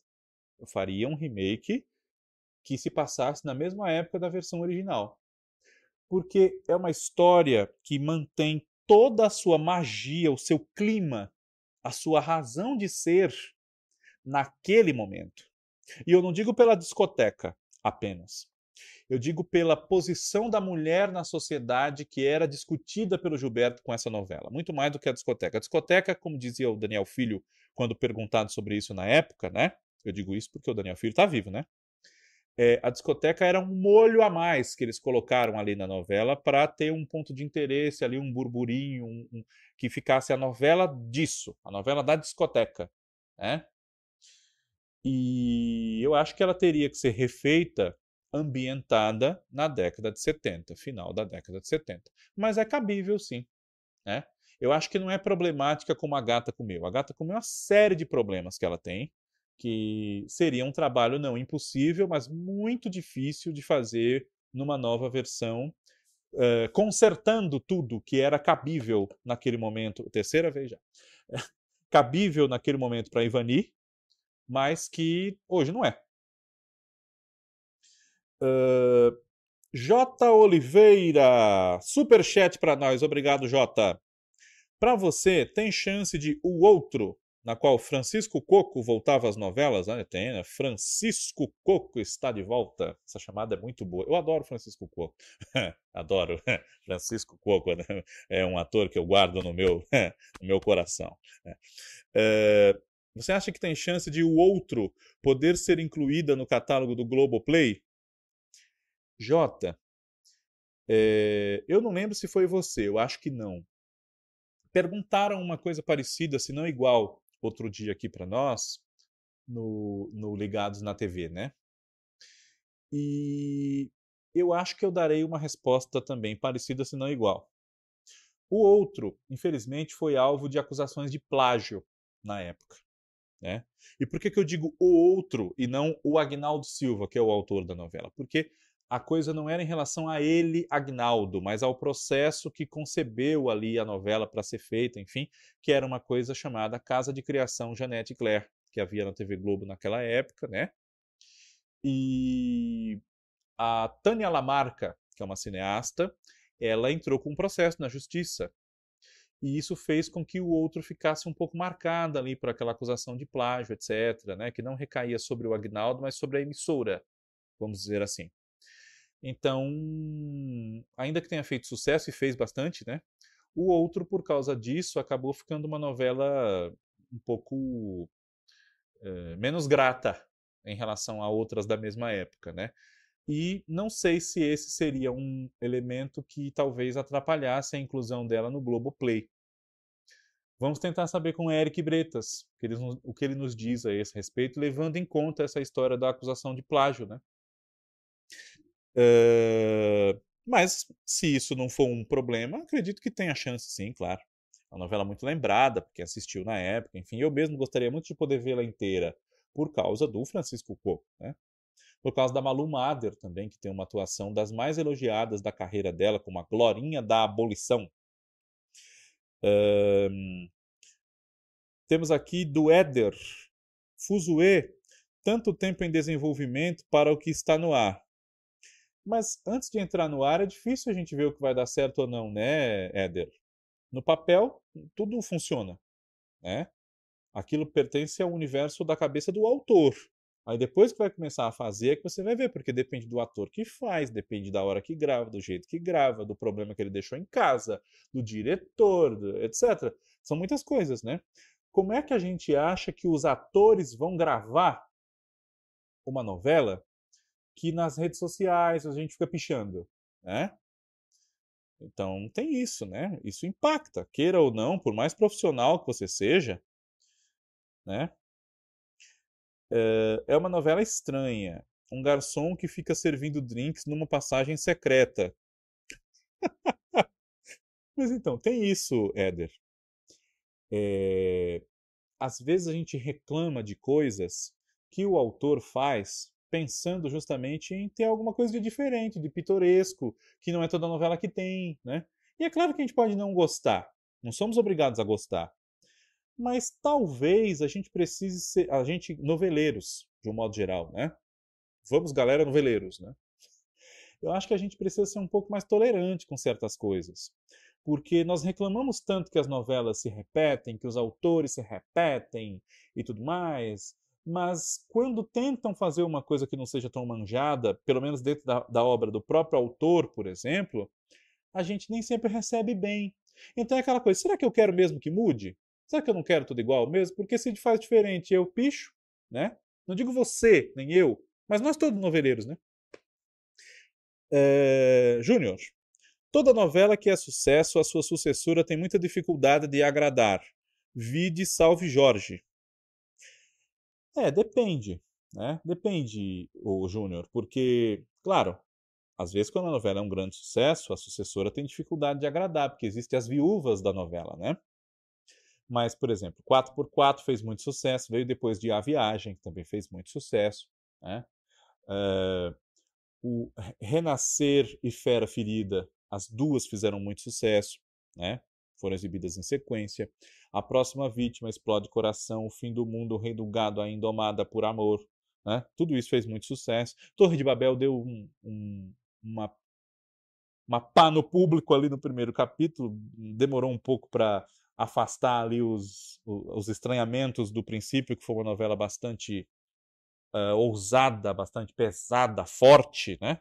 Mas que depois também se aprumou e atingiu índices de audiência muito bons, melhores que os de Por Amor até, salvo engano da minha parte, e muito merecedora disso, inclusive. Né? Uh, Terra Nostra fazia muito sucesso, Laços de Família fez tanto quanto ou mais. Né? Tivemos uma sequência de sucesso aí com Terra Nostra, uh, Laços de Família, Porto dos Milagres, O Clone, né? foi um pouco atrapalhada ali pela Esperança, mas depois teve Mulheres Apaixonadas, Celebridade, Senhora do Destino, América, Belíssima, tudo isso fez muito sucesso. Então, assim, nem toda novela de sucesso vai ter uma sucessora que não faça sucesso. Mas há casos, né? Salve Jorge, que você citou, que veio depois de Avenida Brasil. Uh, Travessia, que veio depois de Pantanal. A gente pode falar isso, por que não, né? E Terra e Paixão, que tanta gente fica pegando no pé que não faz sucesso, que não dá 30, que isso e aquilo, tá, mas Terra e Paixão recuperou um ibope do horário que Travessia tinha perdido.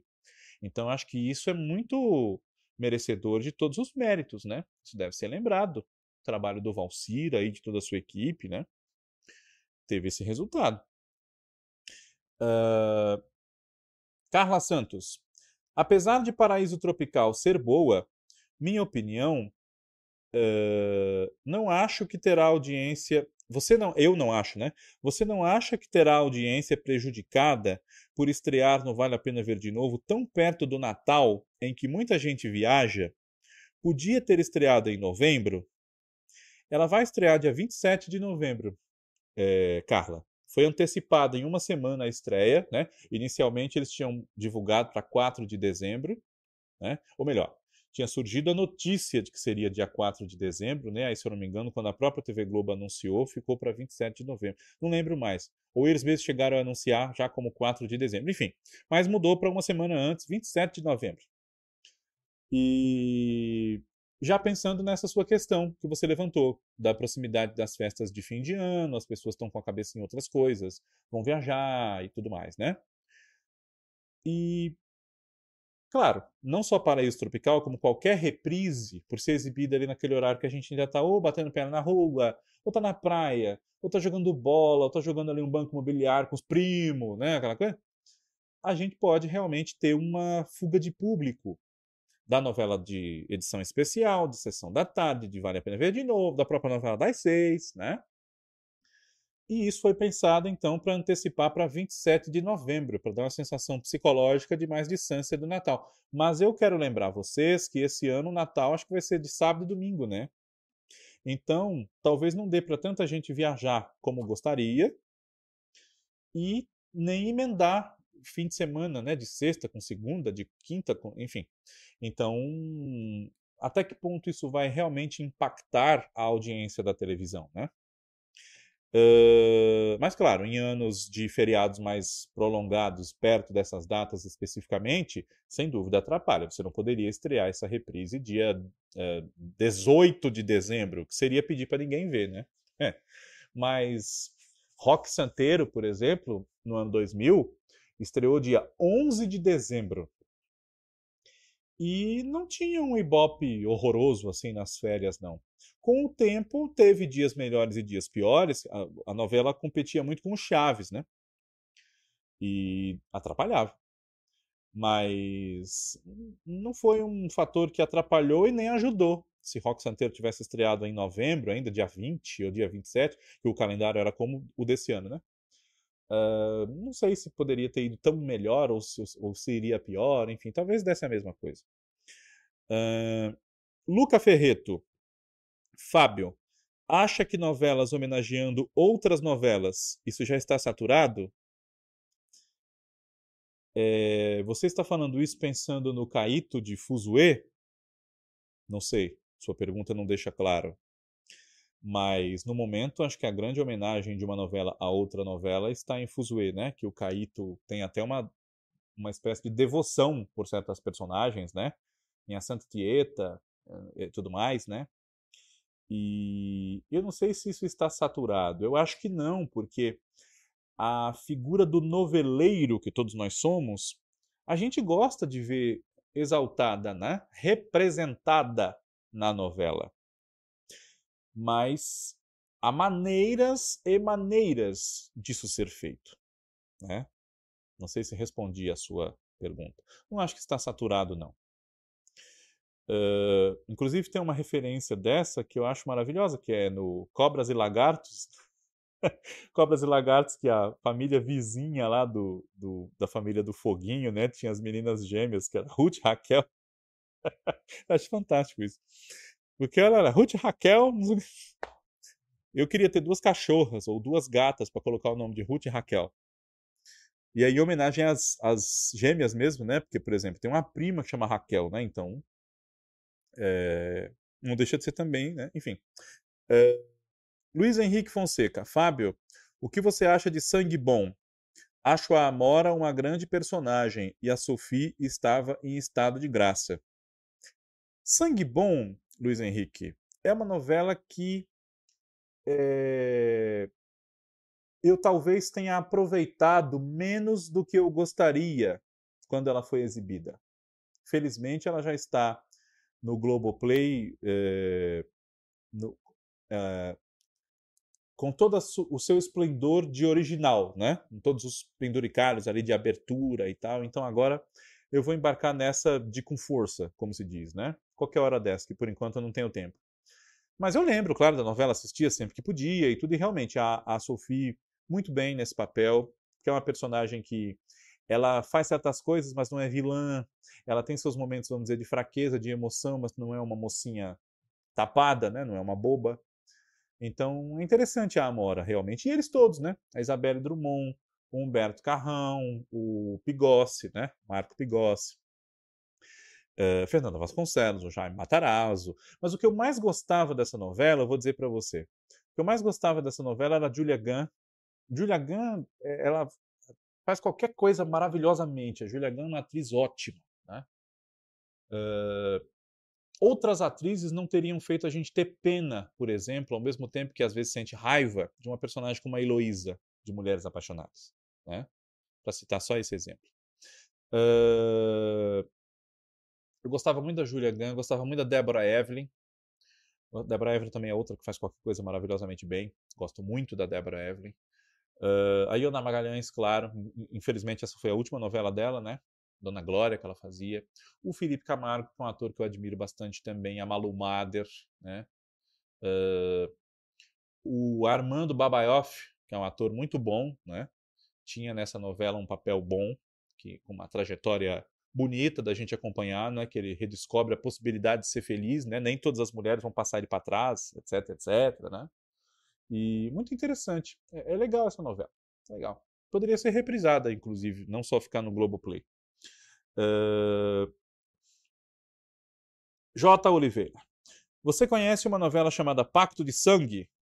Passou às 18 horas e tinha um elenco com muitos atores negros, como a Dona Ruth de Souza. Sim, sim, é, é, J.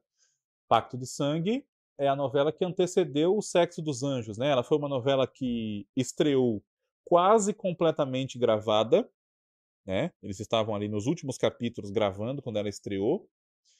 E é uma novela da Regina Braga, né? que não é a Regina Braga, mãe do Gabriel Braga Nunes. Eu sempre digo isso. Né? Essa autora de novelas que a gente cita de vez em quando, Regina Braga, não é a mãe do Gabriel Braga Nunes.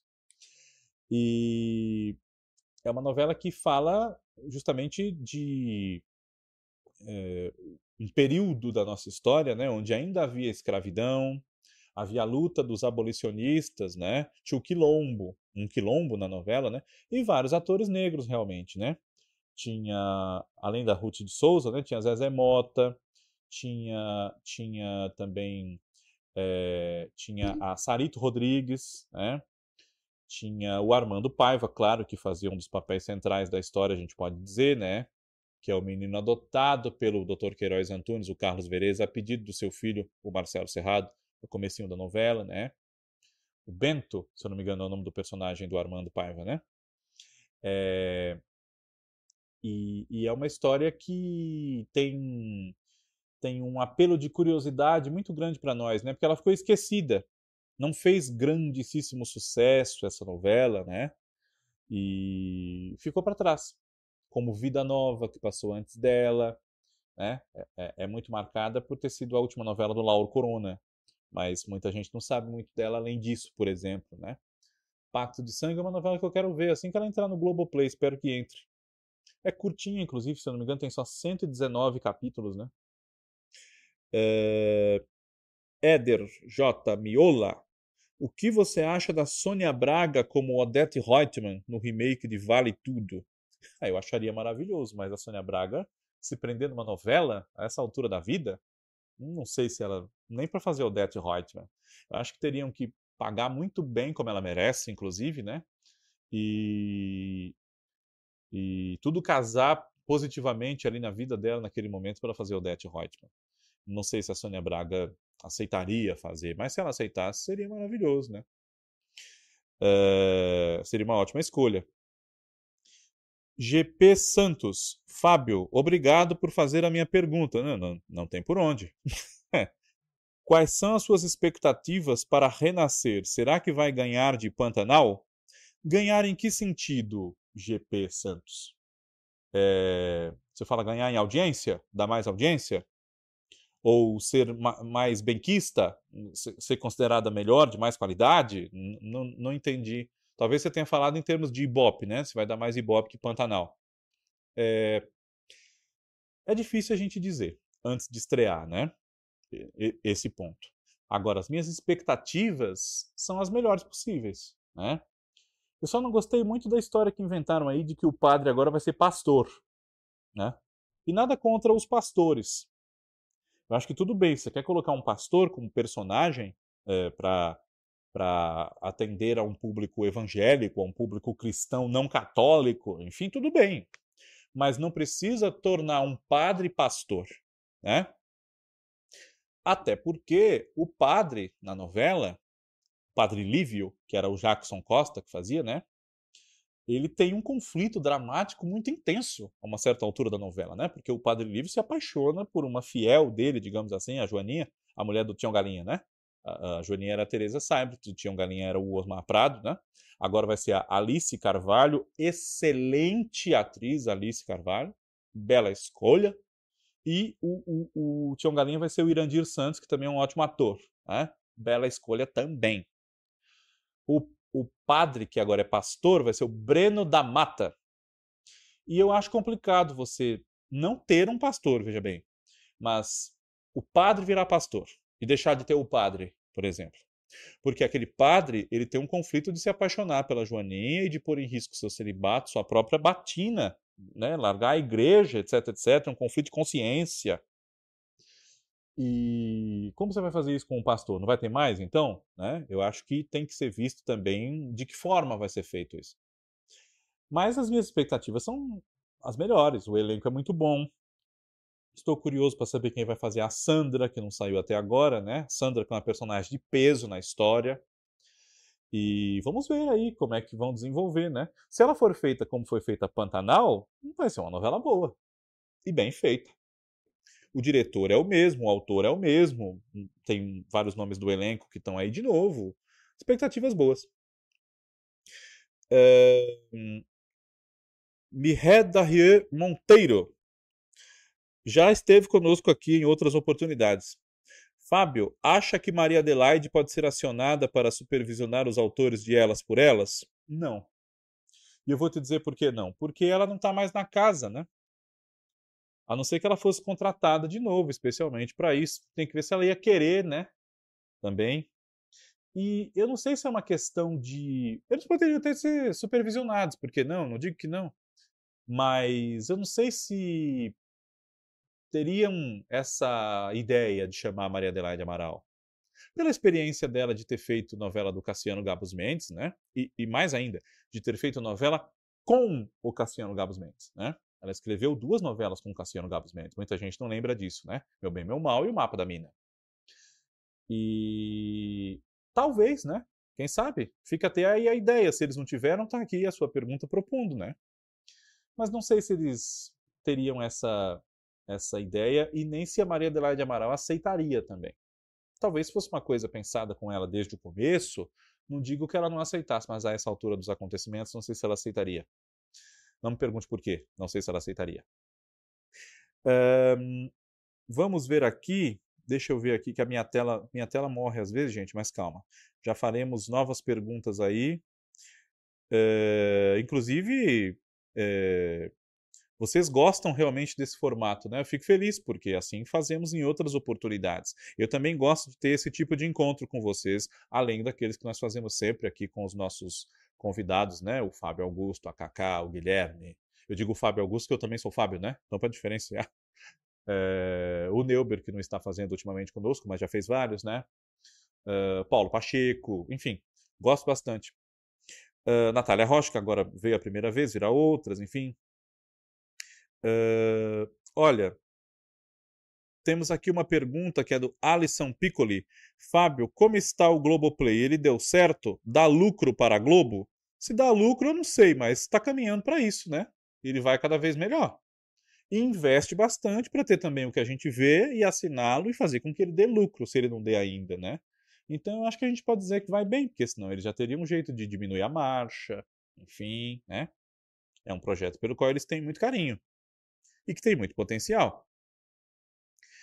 Uh... Opa!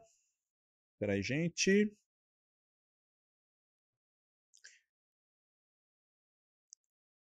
Vamos lá, aqui ó. O J. Oliveira. Não vai ter mais o padre mais velho, que era o Jofre Soares? Acho que era o Padre Santo. Vai. É o Chico Dias que vai fazer, se eu não me engano, esse papel, né? Vai sim. Só que aí é que tá. Você, não pode nem mudar a função de um padre para outro, né? Éder J. Miola. Será que o Irandir vai falar eu só quero um bocadinho de terra para mod plantar e criar minhas galinhas? Sem dúvida. não tem por que também mudar esse texto, né? Acho que fala, sim, claro. Uh, QD aqui, olha. GP Santos, já teve um monte de gente falando sobre a próxima vítima. Não lembro dessa novela. Fábio, ajuda. Mas falando o quê? Falando assim. Ah, é, é boa, é ruim, falando sobre ela? Isso? Não, a próxima vítima é uma novela maravilhosa. A próxima vítima é uma das melhores novelas do Silvio de Abreu, que escreveu várias novelas. Todas as novelas do Silvio de Abreu que eu vi, eu gostei. Não teve uma novela dele que eu falei, ah, essa novela eu não gosto. Talvez isso acontecesse com as novelas dele que eu não vi, né? Jogo da Vida, também duvido muito, tem toda a cara de que eu vou gostar quando eu puder ver, né? É, Pecado Rasgado, né? as novelas dele que eu não vi.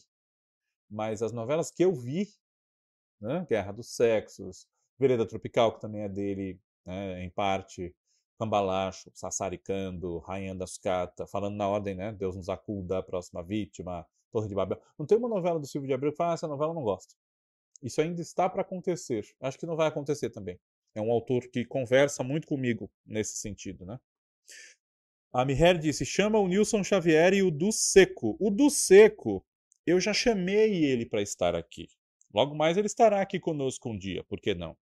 Mas é que nós não moramos próximos, nenhum do outro, e nem o do Seco mora próximo aqui de onde nós fazemos o nosso programa. Né? O Du Seco, ao assistir isso aqui, um abraço para ele, né? Meu amigo de muitos anos já, o Du Seco. Assim como o Nilson Xavier também é. E o Nilson Xavier já esteve aqui conosco, Miher. Talvez você não tenha assistido. Nós fizemos um balanço de Vai na Fé, expectativas de Fuzue aqui na presença dele. O Nilson, o Neuber e eu. Então, se você não assistiu, tem aqui no canal gravado, pode assistir. Pode conferir tranquilamente, né? Sem essa coisa do ao vivo, enfim, né?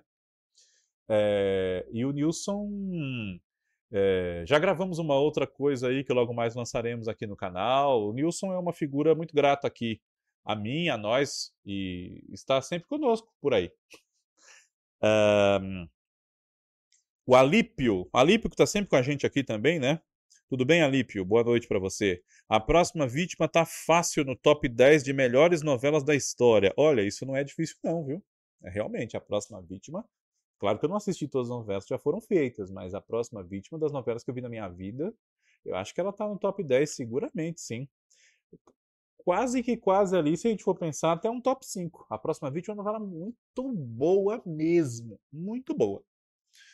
Uh, então, aí deixei claro, né? Eu já chamei o Du Seco para estar conosco, mas é que nós temos uma dificuldade, às vezes, também de agenda, e nós não moramos perto um do outro, e nem ele daqui de onde a gente faz o programa, enfim. Mas Logo mais, quando der jeito, ele estará aqui, viu?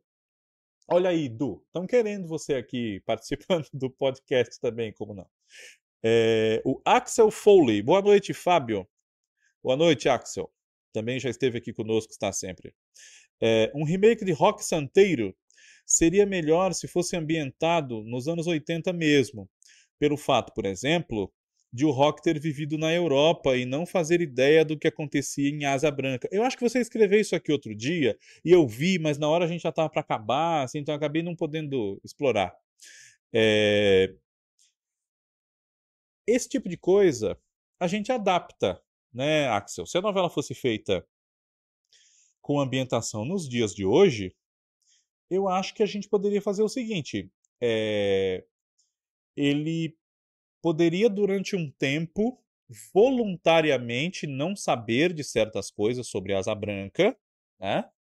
Vamos dizer assim, para não se torturar, porque aquelas pessoas ele conhece, não quer ter uma, uma possibilidade de sentir remorso motivado por saber das coisas. Esse tipo de explicação que a gente tem que pensar em, em qual explicação dá, né?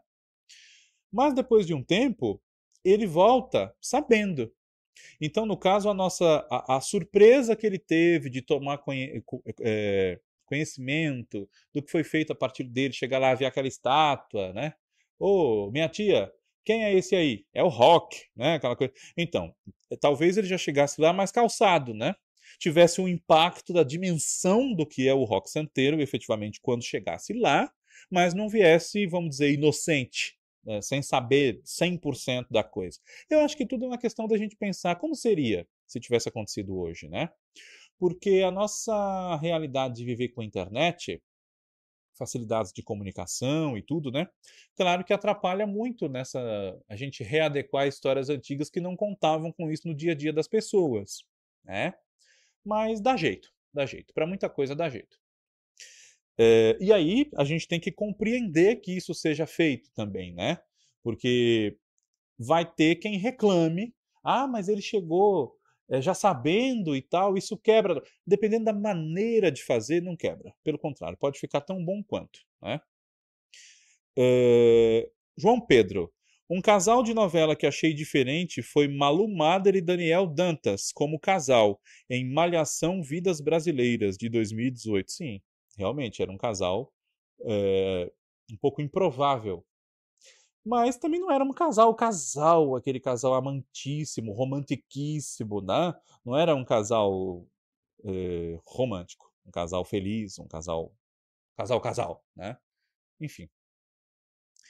Alípio. Fábio, é verdade que o video show volta à programação da Globo ano que vem ou é tudo fofoca da internet? Fofoca da internet até é, mas isso não quer dizer que seja mentira totalmente, né? Porque é aquela velha história, onde há fumaça, há fogo. Mas a TV Globo não diz nada de oficial nesse sentido, o que não quer dizer que seja mentira. Né? Eles apenas talvez não achem que seja o caso de falar agora oficialmente. Enfim. É... Gente, pelos adiantados das horas, nós estamos aqui passando de 22 horas já. É, eu quero dizer para vocês que nós já estamos aqui nas últimas perguntas, tá? Desse nosso encontro de hoje, que desde já eu agradeço a vocês, porque foi muito bem sucedido, como eu acreditei até que fosse, tendo em vista o primeiro deles, né? Mas já estamos para encerrar. Ó, o Alipe sugere: chama o pessoal do Coisas de TV, Fábio, a Larissa e o outro Fábio. Sim, sim, chamarei, claro.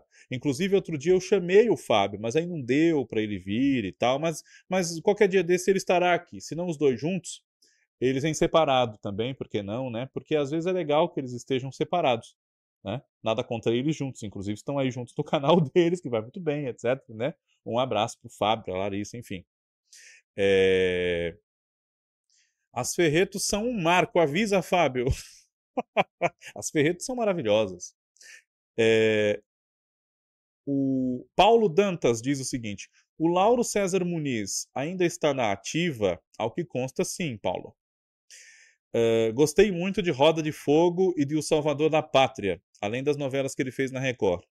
Ele poderia fazer algo para o streaming. Acho bem a pegada dele. O Lauro é maravilhoso. O Lauro, chovendo molhado eu dizer isso, que eu já disse isso para ele. Felizmente eu tive essa oportunidade, né? O Lauro é uma pessoa que eu admiro muito um dramaturgo que eu admiro muito, um autor de novela que eu admiro muito, separando nesse sentido, né, do que ele escreve para teatro e do que ele escreve para televisão. Não que na televisão ele deixe de ser um dramaturgo, mas enfim, né? Vocês me entenderam. E o Lauro é sensacional. O Lauro é muito inteligente, ele tem uma mente contestadora, revoltada com os problemas da sociedade, né? E tanto assim que ele tentou abordar diversos desses problemas em toda a sua obra, né? Não me consta que ele tenha desejado parar de escrever, parar de trabalhar. Ele, no momento não está no ar, etc., né? mas seguramente o streaming seria um lugar em que ele teria uma acolhida muito boa sem, sem adocicar as suas histórias. Embora, é bom que se diga, que ele também tenha feito muitos trabalhos que não são exatamente pesadíssimos, né? como uh, Sonho Meu, né? Carinhoso, Transas e Caretas, Zazá, né? enfim, Chiquinha Gonzaga, que é um grande drama, etc., mas não é uma novela como Roda de Fogo, como Salvador da Pátria, como, né? como Poder Paralelo, como Cidadão Brasileiro, enfim. E são muito boas mesmo. É... Vamos lá. Gente, opa, para finalizar aqui, olha, a nossa última pergunta. Ó, o Alípio antes de falar aqui a nossa última pergunta. Ó. Para mim, o Fábio e a Larissa se completam, disse o, o Alípio. Mas se vierem separados, eu não reclamo. eu pensei neles virem separados, é, aqui, uma ideia assim, né? Justamente porque no canal eles estão sempre juntos, né? Às vezes um grava sem o outro, um faz sem o outro, ok, a gente sabe que isso acontece, mas eles virem separados é interessante também para que eles. Uh, não que um não que um barre o outro, nem nada disso, né? Mas é interessante a gente ver essas duplas, às vezes, desmembradas no sentido de conversar com um e com outro, né? Então acho interessante. Mas nada impede que eles venham juntos também. Enfim, está aqui de público esse convite até, né? Já falei com o Fábio, com a Larissa não tinha chegado a falar, mas venham aqui outro dia desses aí, coisas de TV, nossos parceiros também aí. É... A Carla Santos, olha só. Como está o contrato de Rafael Cardoso com o Grupo Globo? Que me conste, ele existe ainda, é, o, o Carla. Não, não sei de ele não ter vínculo. O grupo vai deixá-lo na geladeira até que acabe o contrato, etc, etc? Ou será que já o demitiram devido aos escândalos? Enfim, não me consta isso. Não me consta, isso a imprensa teria sabido, inclusive divulgado pela própria TV Globo ou pelo próprio Rafael Cardoso, né? Então, é, ao que me consta, nada mudou né? E se vão deixar ele na geladeira ou não, vamos aguardar, né? Ele esteve em terra e paixão, né? Não era um médico, enfim. É... O, o Jefinho Lopes, Fábio, o que você. Eu digo que a última, mas tem umas pequenininhas, dá para responder rápido, então nos últimos minutos a gente. Fábio, o que você achou do filme Lua de Cristal com Xuxa no Globoplay? Eu não assisti no Globoplay porque eu já vi esse filme um milhão e cem mil vezes, né? Quando ele passou na televisão, né? Eu sou uma criança do tempo da Lua de Cristal, né, Jefinho? Então, ainda não fui ver no Globoplay. Eu vi que ele tá lá, não tive a oportunidade ainda de ver, mas um dia desse, quem sabe acabe vendo, porque não tenho nada contra, gosto, né? É... Cícero Toffoli. Fábio, boa noite. Remake de Tieta hoje em dia, com todo o avanço das comunicações, daria certo? E teríamos um, uma boa atriz para Perpétua e Tia? Ah, tem várias, tem várias. É, é, inclusive, não falta quem queira fazer esses dois papéis, né? E principalmente a Tieta. Mas a gente pensando bem aí, a gente acha, sem dúvida alguma, tem mulheres lindas, exuberantes, talentosas para fazer Tieta, né? Que a Tieta não é uma mulher é, de muita idade, né? A Tieta tem 40 e tantos anos, 40 anos, enfim. A Tieta uma mulher na faixa que tem muitas atrizes para fazer, né? Tem a Thais Araújo, tem a Paula Oliveira, tem a Camila Pitanga, tem a, a Alessandra Negrini, tem a Regiane Alves, tem a Cheryl Menezes, tem, né? Enfim. E a, a Joana Fon também tem, é, a Perpétua, a Joana Fon, a Perpétua também tem várias, né? Você pega, dependendo de quem for a Tieta, você escala uma boa Perpétua. E até pode ser, inclusive, uma atriz que seja uma escolha menos óbvia para fazer esse papel, né? Porque a Perpétua, ela é uma pessoa odiosa, né? Perpétua é gananciosa, Perpétua é maliciosa, maledicente, malvada, uh, canguinha, né? Pão duro, enfim. E a Joana Fon sempre foi uma mulher muito bonita, muito interessante. E colocarem a Joana Fon para fazer a Perpétua é, é um grande acerto, claro. Mas que ninguém pense que a Joana Fon é feia. Muito pelo contrário, a Joana Fon sempre foi muito bonita. E, e uma atriz bonita para fazer aquela beata, aquela mulher moralista, né, hipócrita e tal, seria ótimo. É... J. Oliveira, Lauro valoriza o ator. Felizmente vi Tarcísio, Coco, Lima, Fernanda, Eva Vilma e tantos outros em papéis escritos por ele e em especial o grande Mário Lago, o grande Mário Lago, a cena embaixo. Teve ótimos papéis com Lauro e gostava muito desses papéis. Né? Uh, Para finalizar aqui, gente, olha, o Olímpio Filho, que também está sempre conosco, ó, livre para voar, chega este ano ainda, chega dia 20, Olímpio. Prepare-se, dia 20, feriado, não sei se é feriado aí na sua cidade, mas livre para voar entra dia 20, no catálogo do Globoplay, tá? Gente, uh, vale a pena maratonar Tieta, faço minhas aqui as palavras do Alípio, maratone Luca, não é minha novela preferida do, dos autores dela, tá? Minha novela preferida dos seus autores é Fera Ferida, mas vejam Tieta. É, pela hora, gente, infelizmente nós temos que encerrar por hoje, tá? É, infelizmente não dá para a gente se alongar muito. Eu sei que vocês têm muitas perguntas para fazer, eu tenho muito prazer em responder, inclusive, mas é, vamos encerrando por aqui, tá bom? Eu agradeço muito por vocês terem estado conosco aqui nessa edição, mais uma vez aqui de perguntas e respostas, a segunda no nosso canal. É, eu não vou dizer ainda qual é o tema do dia 20, nós teremos programa, tá? Mas eu ainda não vou dizer qual. E quem sabe, né, ainda esse ano, nós façamos uma nova edição de perguntas e respostas, justamente porque eu gosto de fazer, vocês gostam de fazer também as perguntas de vocês, e isso nos dá também essa ideia de periodicamente abrir um espaço para, sem um grande tema a ser tratado, mas o tema TV, o tema novelas, né? Vocês perguntam e eu, na medida do possível, respondo. Então, muito obrigado pela presença de todos aqui conosco hoje. Quem não deu para responder, vocês podem ver aí no chat que são muitas perguntas, né? Nós tentamos dar uma, uma abrangência de temas, enfim, né? De, também de várias pessoas poderem perguntar. Então, se for o caso, deixem como comentário aqui do vídeo que eu puder eu respondo no meu tempo, enfim. E temos sempre um encontro marcado segunda-feira, 8 horas, ao vivo, ligados na TV. Obrigado a todos, uma boa noite. Tchau!